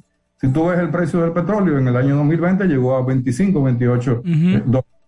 Pero también tenemos el gran problema, y hay que repetirlo una, dos, quinientas mil veces. Señores, exportamos oro, pero importamos combustibles.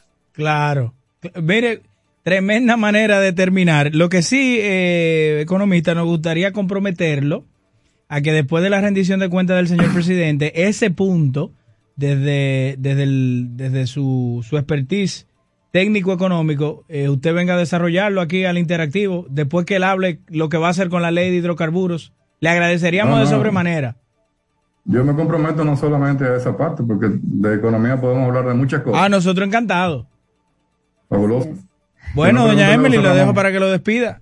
Gracias de corazón a José Manuel Luna, valiente economista, que hoy nos ha ilustrado con este tema tan importante e interesante con relación a los combustibles y la tendencia internacional y su impacto también. Gracias por estar con nosotros, José Manuel. Muchas gracias, doña Emily. Muchas gracias, Jochi. Bueno, bien. pues nos vamos a la pausa y al regreso, sí, al regreso los escuchamos a ustedes, los verdaderos protagonistas de este espacio. No le cambies, ya regresamos con el interactivo de la Super 7. Llegó el nuevo Internet Hogar Prepago, ideal para que tu familia esté siempre conectada. Utiliza la conexión Wi-Fi en hasta 10 dispositivos de tu hogar, con planes hasta 20 megas de bajada y 5 megas de subida desde 245 pesos por 3 días, impuestos incluidos, sin factura ni contrato. Activa el tuyo en el punto de venta Claro más cercano y recarga de una vez. Más detalles en claro.com.do. En Claro, estamos para ti. ¿Quieres importar o exportar algún producto? Alfridomsa, empresa líder en la industria frigorífica con un servicio de calidad y política de control bajo los estándares internacionales en nuestros almacenamientos, almacenes generales, almacén fiscal, frigorífico, programas de pignoración y transporte de mercancías con aliados estratégicos en Europa, Estados Unidos y cualquier parte del mundo. Alfridomsa, seguridad, rapidez, tecnología y eficiencia. Contáctanos al 809-549-1003 y síguenos en nuestras redes sociales como arroba alfridomsa. Alfridomsa, líder en la industria frigorífica.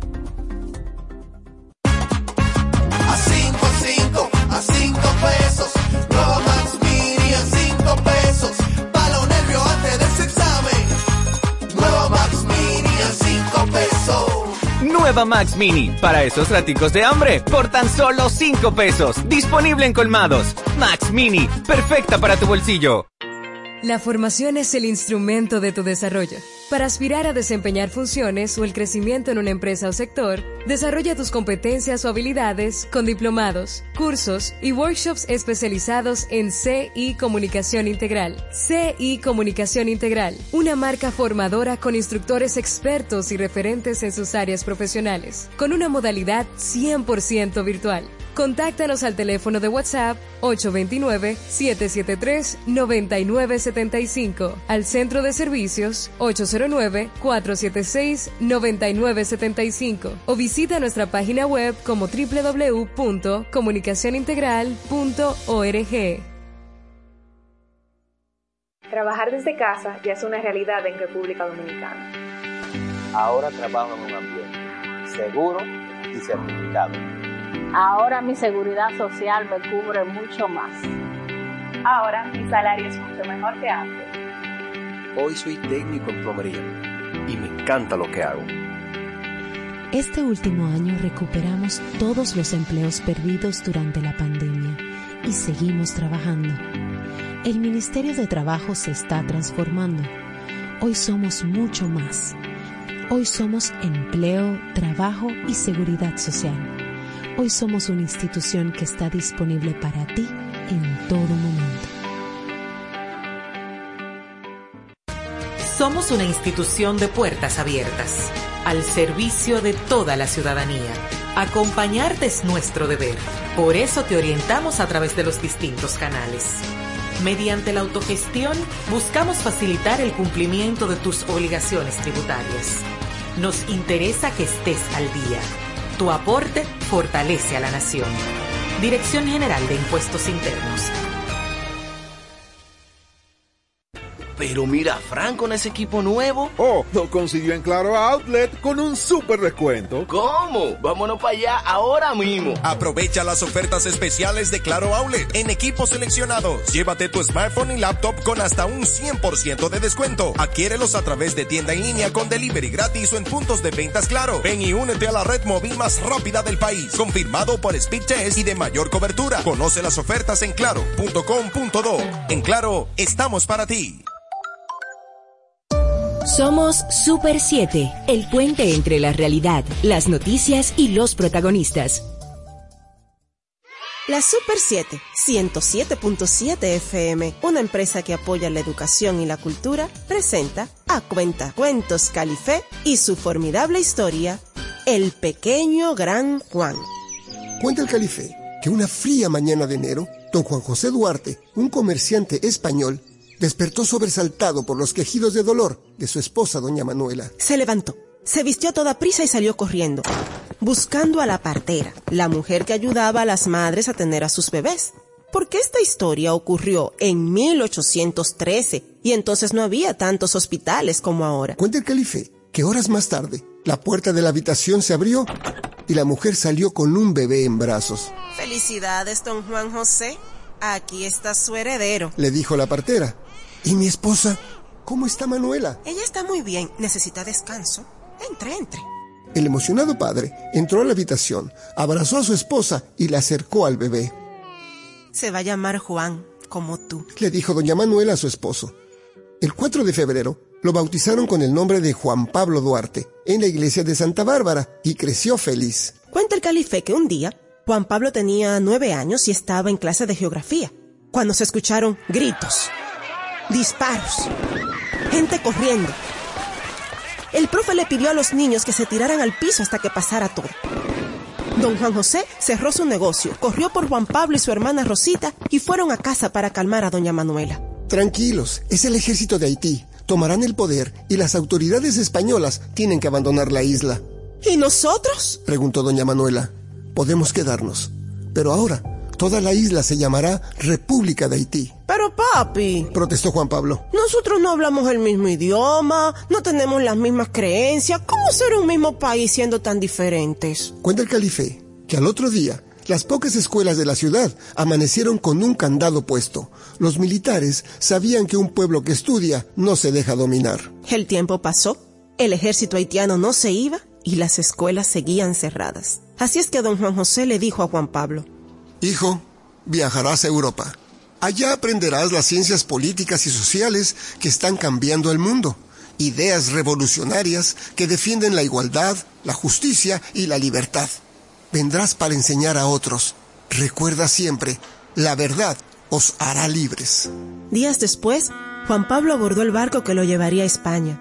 Se quedó en cubierta todo el día y parte de la noche viendo el horizonte, jurando que estudiaría mucho para volver a su tierra, para convertirlo en un país libre, independiente, capaz de decidir su propio destino.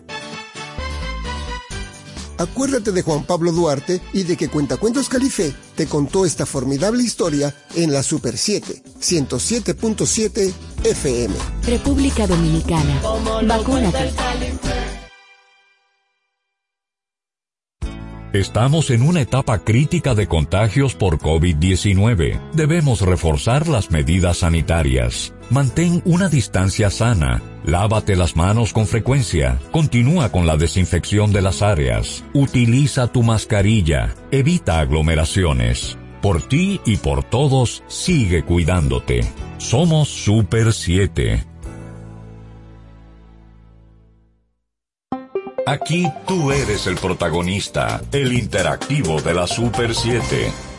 Así es, continuando con el interactivo ya en este último bloque, vamos a escuchar al país porque ahorita las líneas se quedaron, ¿verdad Emily? Claro, claro que sí, claro que sí, es importante, ¿verdad que sí? 565-1077 es la línea de comunicación con nosotros en cabina. Y recordarte que también nos puedes seguir a través de las redes sociales, Super 7 FM, en todas las redes sociales y también en YouTube. Así Pero es. que yo, como siempre, te recomiendo, entra a nuestro portal super7fm.com para que estés totalmente actualizado con relación a las noticias. El interactivo, buenas tardes. Bueno, se nos cayó la llamada ahí. Eh, 809-565-1077. El interactivo, buenas tardes. Aló. Sí, señor. Comentando eh, el economista, el problema básico de RD está en la falta de sinceridad de todo y cada uno de esos actores. Es que usan al pueblo de marioneta, tienen una mea culpa, Sí. actúan a espalda. Aquí no se cumple la ley. El Estado es muy incumplidor. Está como una loma, ¿eh? Uno lo ve como, o como si fueran rusos. Tienen que bajar al pueblo y sensibilizarse. Y esos políticos son de mala calidad lo que tenemos a mí. Gracias. El interactivo, buenas tardes. Gracias, buenas tardes. Sí, ¿Cómo están? bien, gracias a Dios.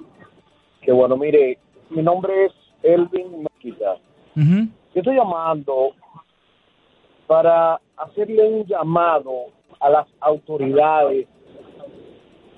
Realmente, fíjate, el domingo yo visité Samaná, temprano en la mañana. Sí. de camino me encontré con varias personas haciendo ejercicio en bicicleta. Muy bueno, muy bonito. Sí. Pero entonces detrás iba un vehículo custodiándolo y armaban como que le llama a uno un tapón.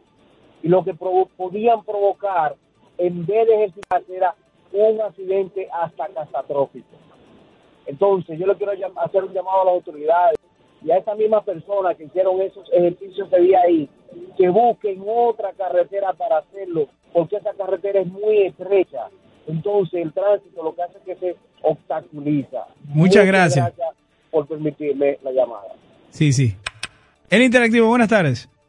Buenas tardes. Sí. Yo quisiera felicitar la persona que estuvo participando hace un momento, sí. hablando sobre la situación de los hidrocarburos y el precio de los combustibles. Sí. Es bueno que la población se concientice. Señores, no es posible que hayan sectores que en lugar de contribuir con el fortalecimiento de los conocimientos de la ciudadanía, lo que hacen es retorcer las informaciones, tergiversarlas. Claro. El ser humano, el ser humano se perfecciona es a través de los conocimientos.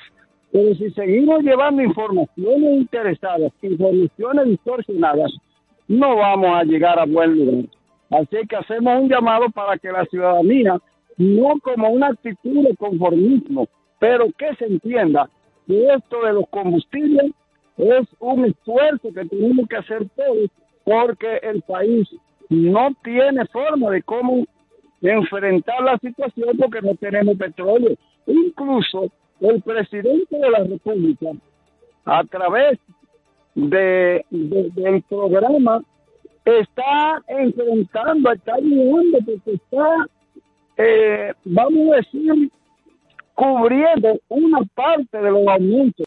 Porque si el presidente de la República no lo hubiese hecho así, ya estuviéramos pagando el balón de combustible mucho más alto que ahora. Así es que le escucho y muchas gracias. Gracias. Mira, ciertamente eh, excelentísima la, la, la intervención del, del economista que estuvo de invitado el día de hoy, porque como él dijo, es un conglomerado de cosas y es un problema global. O sea, no es que aquí nadie esté manipulando el precio de- del barril del petróleo. Y se ha establecido que para pago de deudas eh, se, se, mm, se promulgó una ley donde hay unos costos ahí. Pero también eh, dijimos que el presidente Luis Abinader va a hablar de eso en su rendición de cuentas. El interactivo, buenas tardes. Y buena. Sí. Yo no soy PLDista, además yo no soy de ninguno, pero con el gobierno del PLD había petróleo aquí. Porque todo el mundo defiende este gobierno con la cuestión de aquí no hay petróleo y con el PLD lo atacaban mucho por la misma vaina. Yo no me acuerdo de eso, pero está bien, ¿verdad?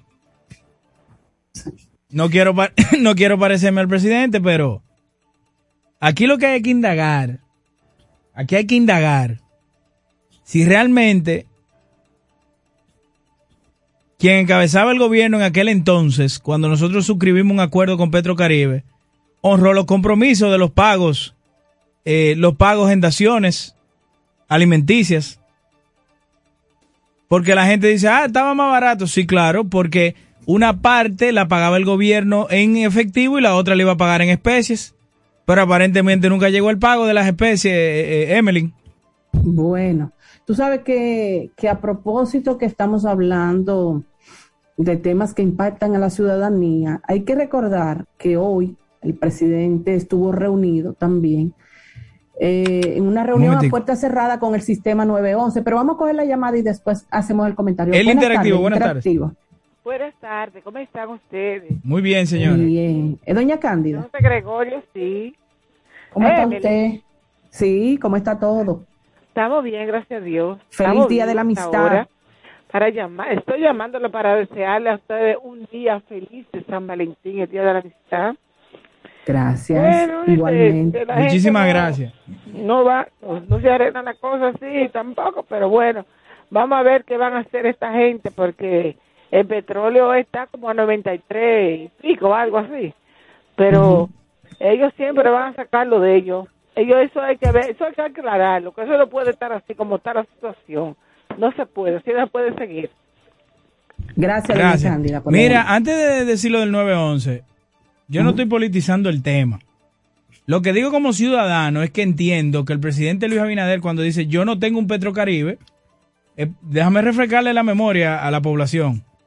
El acuerdo de Petrocaribe contemplaba que parte de la, de la, de la venta del combustible por parte de la República de Venezuela hacia nosotros, una parte se pagaba en efectivo y la otra se pagaba en bienes de consumo, arroz, habichuela, creo que hasta pollo una vez y huevos.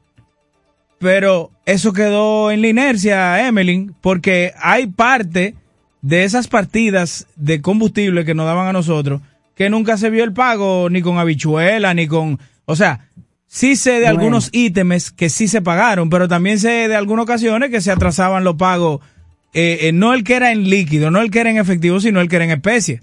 Entonces, eso también... Fuera...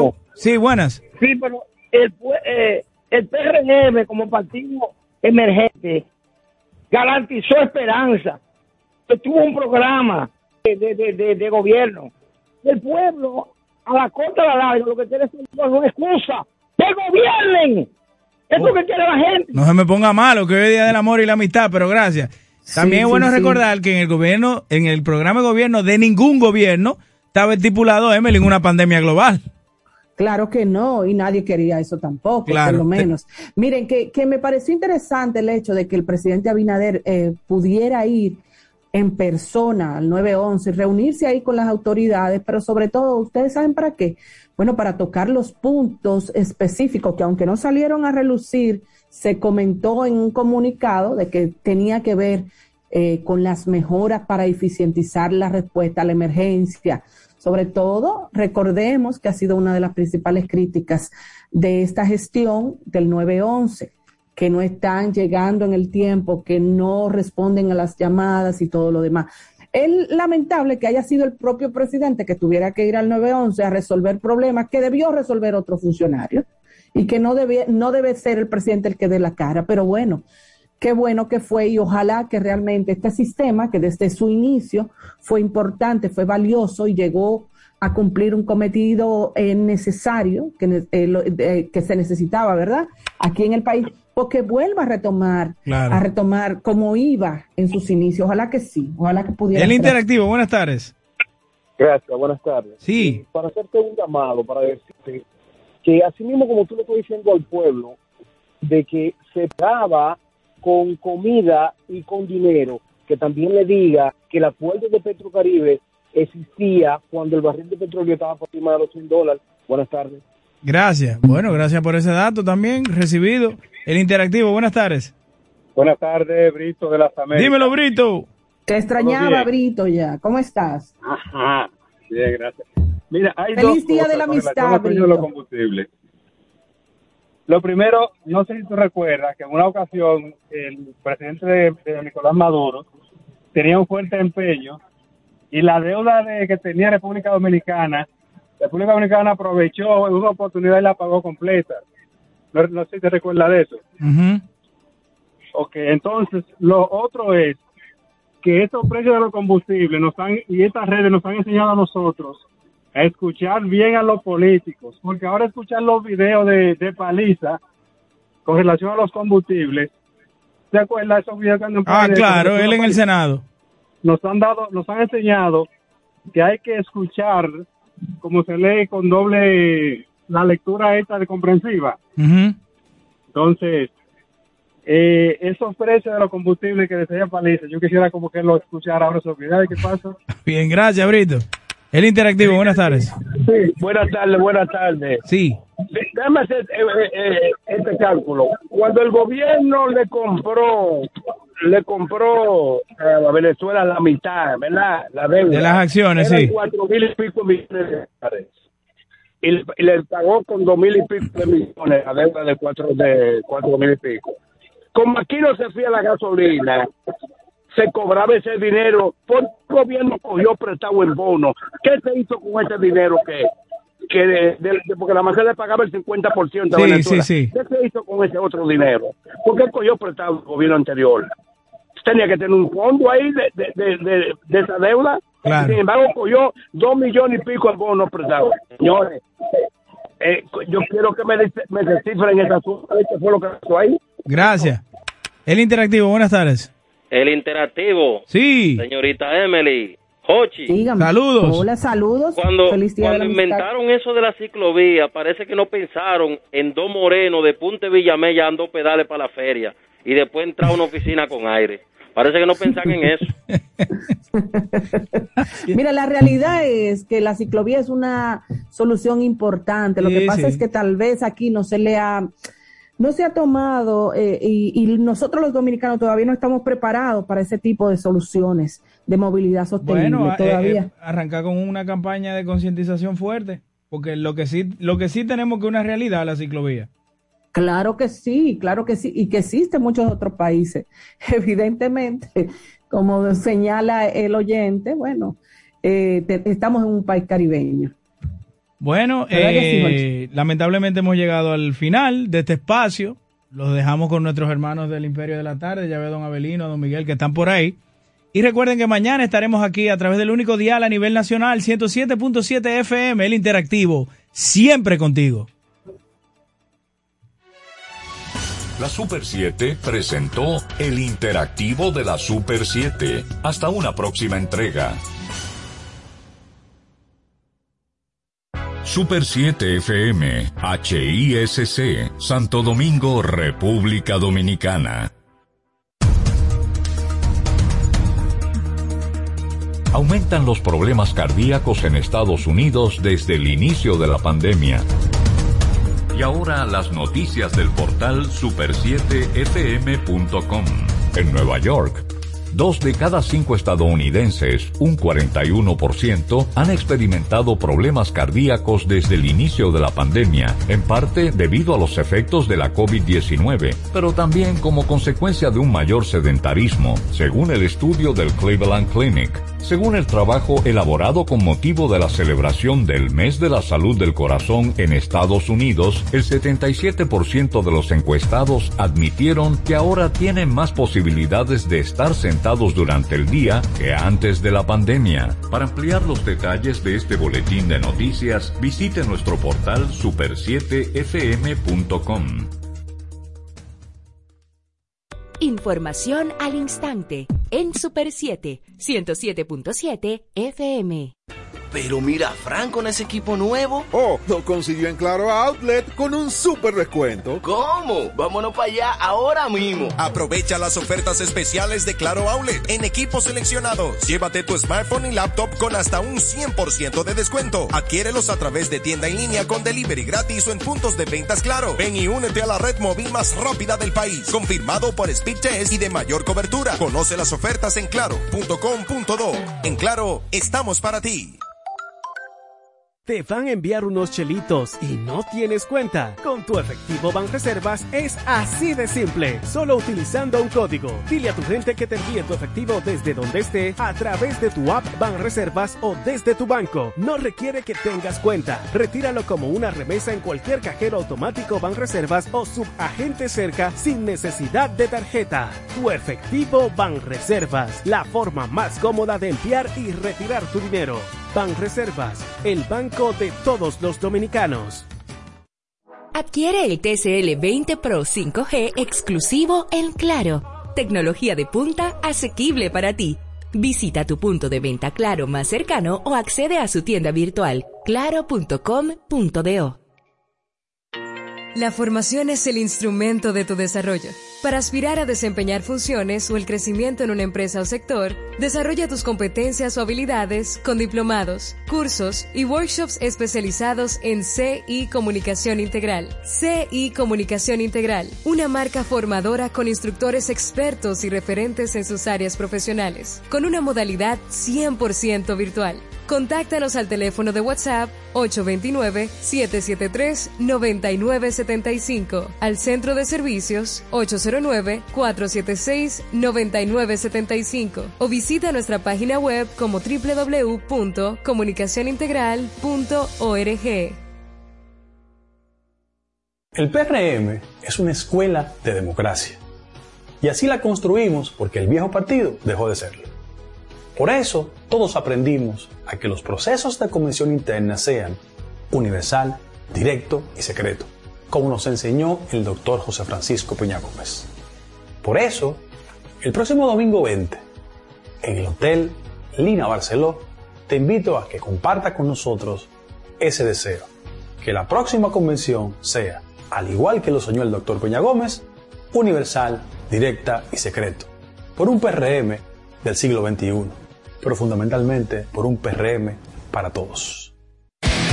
Desde las 6 de la tarde sintoniza Sobre Ruedas con Harold Abbott, tu programa especializado en el mundo de las ruedas y el sector automotriz. Informaciones de interés de forma sencilla y clara. Sobre Ruedas con Harold Abbott, de lunes a viernes por la Super 7.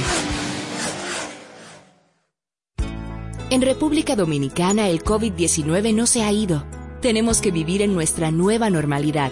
Hoy, más que nunca, usa mascarilla, mantén el distanciamiento social lávate las manos frecuentemente y evita las aglomeraciones.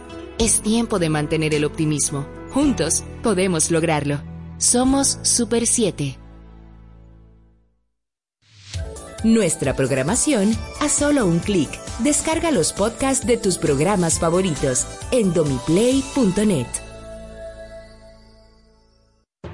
Día a día, comprometidos con la ciudadanía, apostamos a una democracia justa y equilibrada, participando activamente junto a nuestros oyentes en la construcción de un periodismo ciudadano, colaborando activamente en ser voces de cambio para una mejor nación.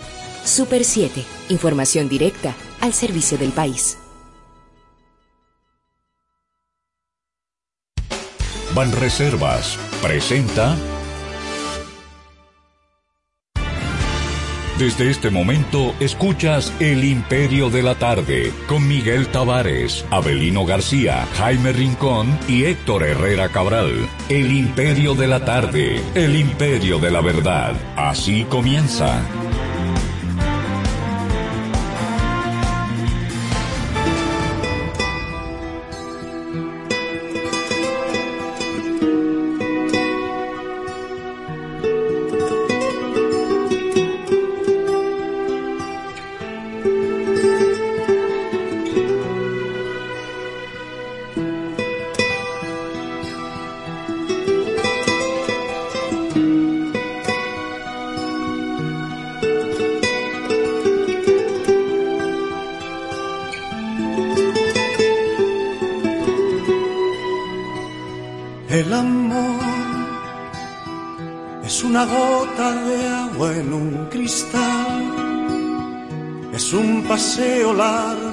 Hablar. Es una fruta para dos. El amor es un espacio donde no hay lugar para otra cosa que no sea amar. Es algo entre tú y yo. El amor es llorar cuando nos dice adiós el amor es soñar una canción. El amor es besar poniendo el corazón. Es perdonarme tú y comprenderte yo. El amor es parar el tiempo en un reloj. Es buscar un lugar donde escuchar tu voz. El amor es crear un mundo entre los dos es perdonarme tú comprenderte yo.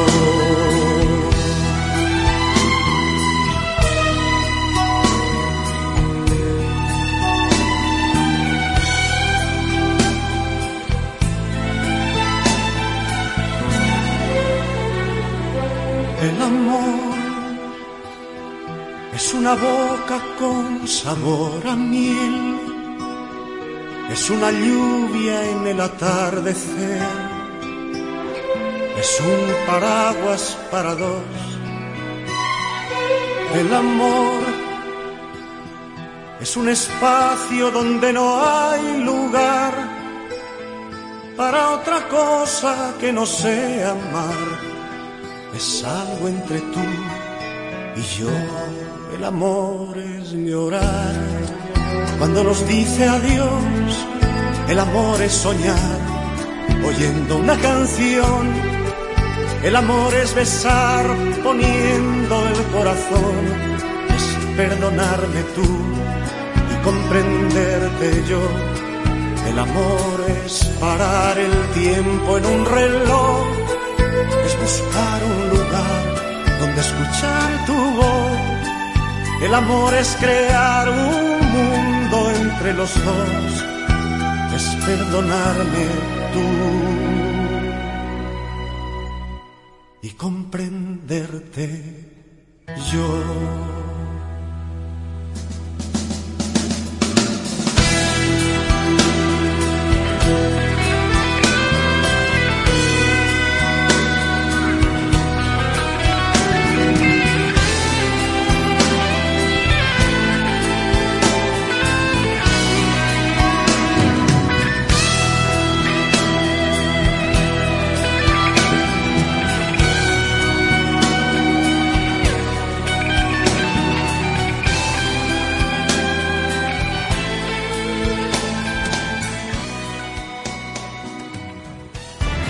Estás escuchando El Imperio de la Tarde por la Super 7.